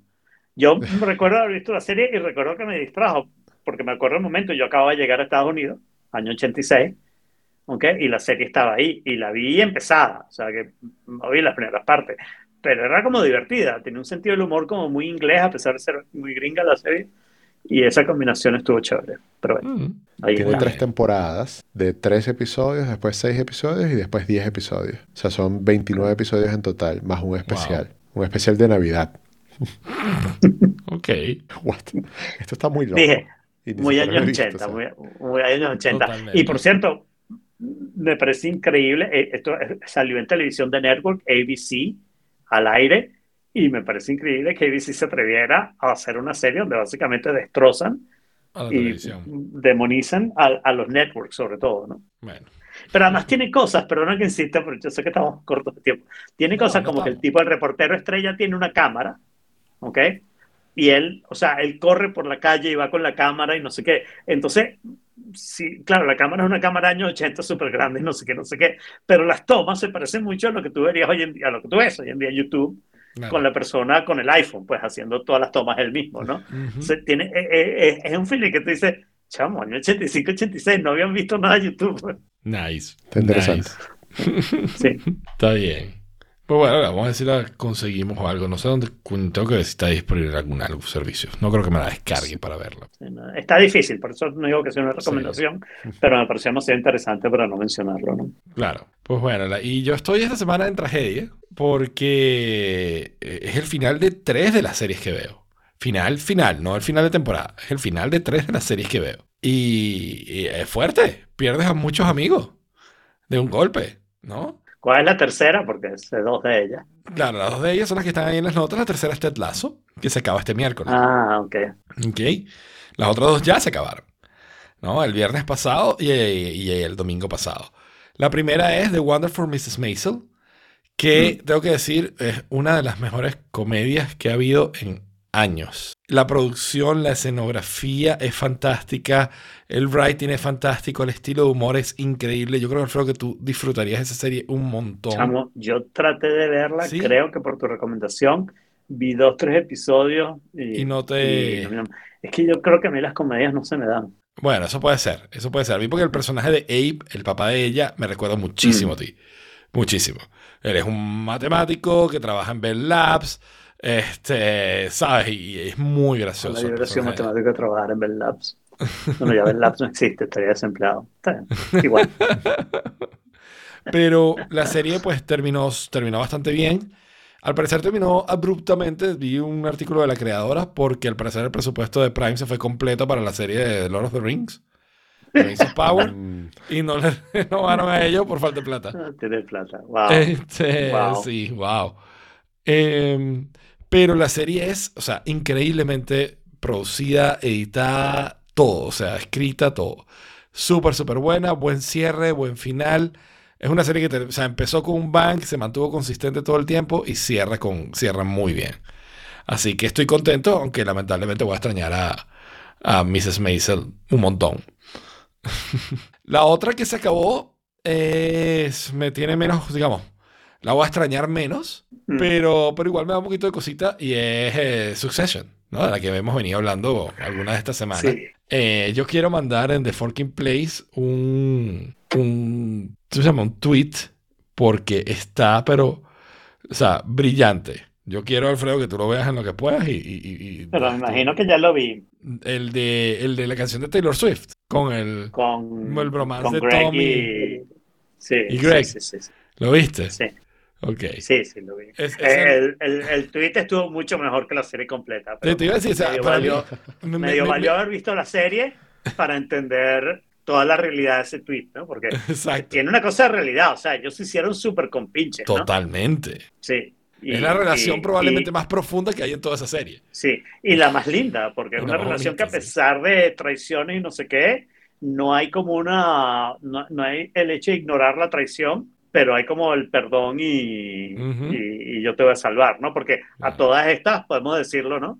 Que el, el final de la serie consiste en que Tom ganó, Claro. Tom, de una ganó. manera súper rara, que por cierto, no te acuerdas que yo lo mencioné, que, que a mí me parecía que Tom iba a ganar eh, en unas cosas. Sí.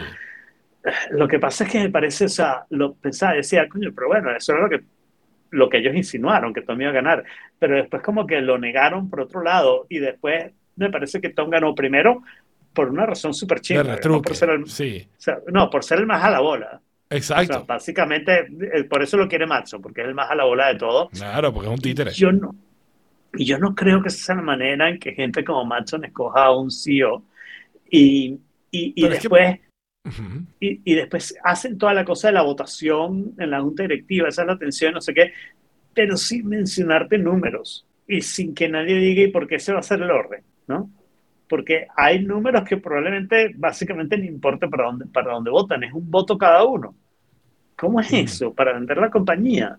Es súper raro, súper raro que eso no haya sido una asamblea accionista, que eso no haya sido, o sea, que no haya una cantidad de recursos enormes para Kendall, que es el único que le dolió, porque yo creo que Roman es- es medio Roman estaba medio. claro. O sea, Roman de hecho al final hace lo que yo creo que es el, el- el resumen de toda la serie, que es We are bullshit, man. We are bullshit. o sea, Claro, nosotros, no claro. so- nosotros somos Pero- los payasos.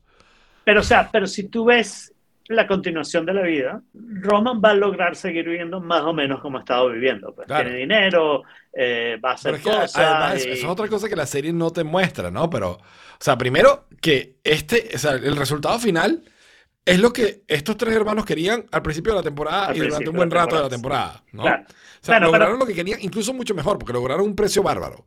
¿No? Pero eso Además, es eso o sea, eso es Succession. No importa lo que pase, siempre hay una contracorriente de que no quiere que pase lo que querían que pasara eso Claro. y que no tienen muy claro si quieren que pase o no quieren que Sí, pase y que. Pero, digamos, pero en este final, eso, Roman ahí, Shiv está relativamente contenta. Ella fue la que al final tuvo el control absoluto. que es la parte pero que no, no- me, que no me convence a mí de todo, el, el backflip de Shift, ¿no? O sea, si ya había Claro. dicho, si ya había dicho que iba a hacer esto, etcétera, etcétera, porque cambia de opinión.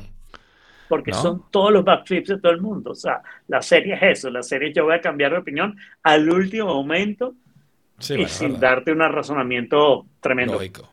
Pero el que sí quería estar ahí y ha sido más o menos consistente en todo el tiempo Es Kendall. es Kendall. Kendall quería hacer eso y ahora no parece tener vida. Está divorciado, los hijos lo, lo detestan Ujú. porque cogió a, a Trump de presidente y el Trump de Y de Succession. hecho, hay, Y- algo, hay algo curioso, o sea, hay, un- hay, hay una parte artística en el final que me gustó muchísimo. En los episodios donde Kendall ha salido como ganador, donde está montado, donde está posicionado, él se mete al mar, Mm, ¿ok? Ok. Y nada en el mar. Es como su forma de decir, I won. bueno, En este claro. episodio termina viendo al mar. Sin Viendo poder, al mar, sin porque meterse. ya, ya, ya nadó en otro momento cuando parecía que había ganado también. Exacto. Mi opinión. Ujú. Mm, Interesante. Ese- Eh, tengo, sí, que decir, tengo que decir que la parte en que ellos tres primero están como súper peleados, Shift y Kendall, Ujú. y después Kendall le pasa una información que le conviene, pero también es verdad que no le conviene a Shift Claro. no saber eso, ¿no? O sea, que ayuda un poco a Shift en ese sentido. Y que ellos pasan como esa parte, esa parte en el medio del episodio que ellos están como haciendo la parte de hermanos que tú sientes, estos son los hermanos si no hubieran sido esa familia, que no hubieran sido tan ricos y tan estúpidos y tan caprichosos. Este es el tipo de hermanos que hubieran sido cuando niños, ¿no? Es como un regreso a una infancia. Claro. De hecho, sí, se comportan como jugar. niños.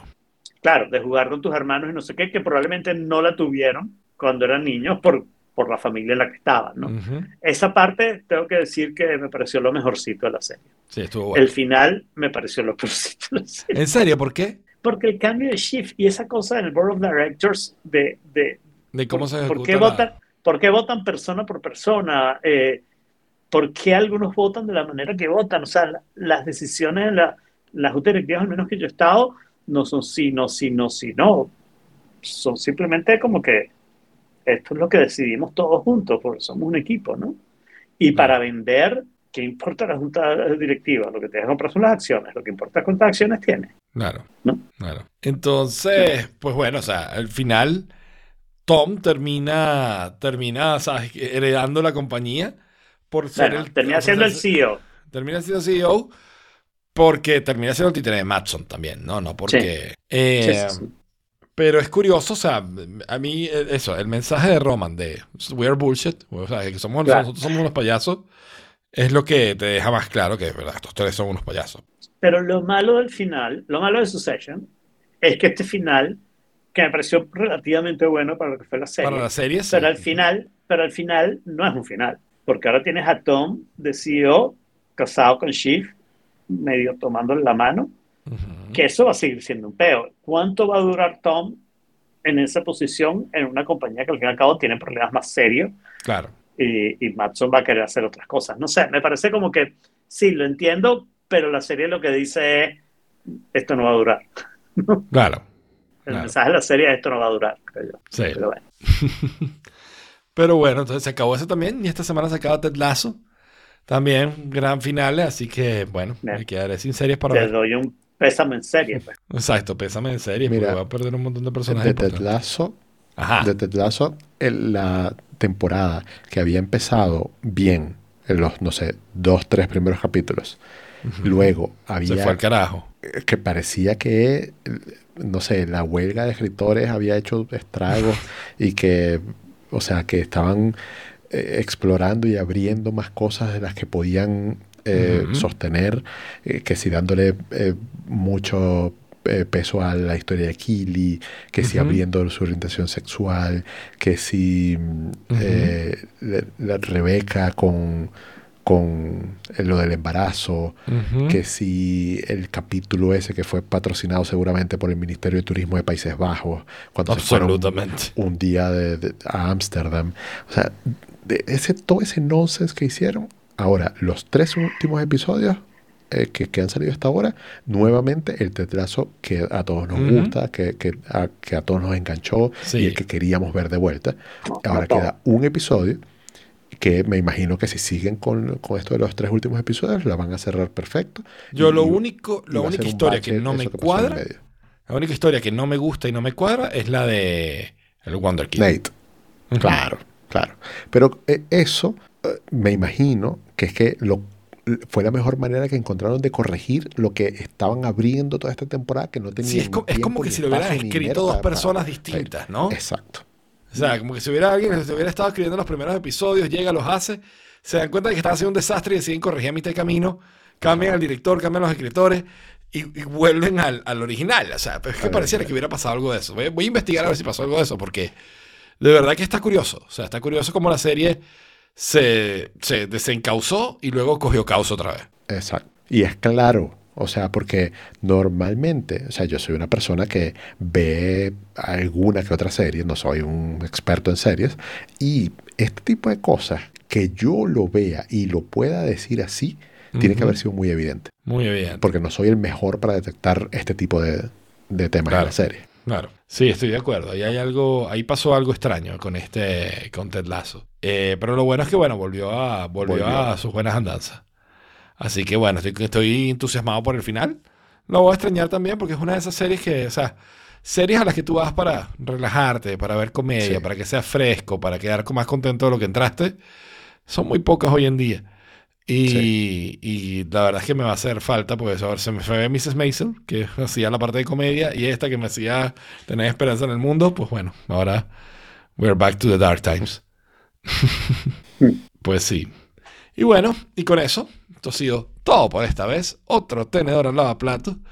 Y los invitamos a que nos digan qué series extrañan en The Forking Place, que está en t.me barra The Forking Place.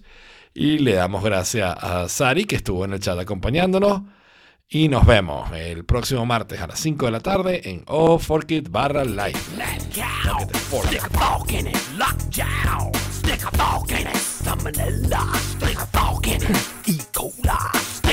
in it. Stick a fork in it. Stick a fork in it. Stick a fork in it. It's done.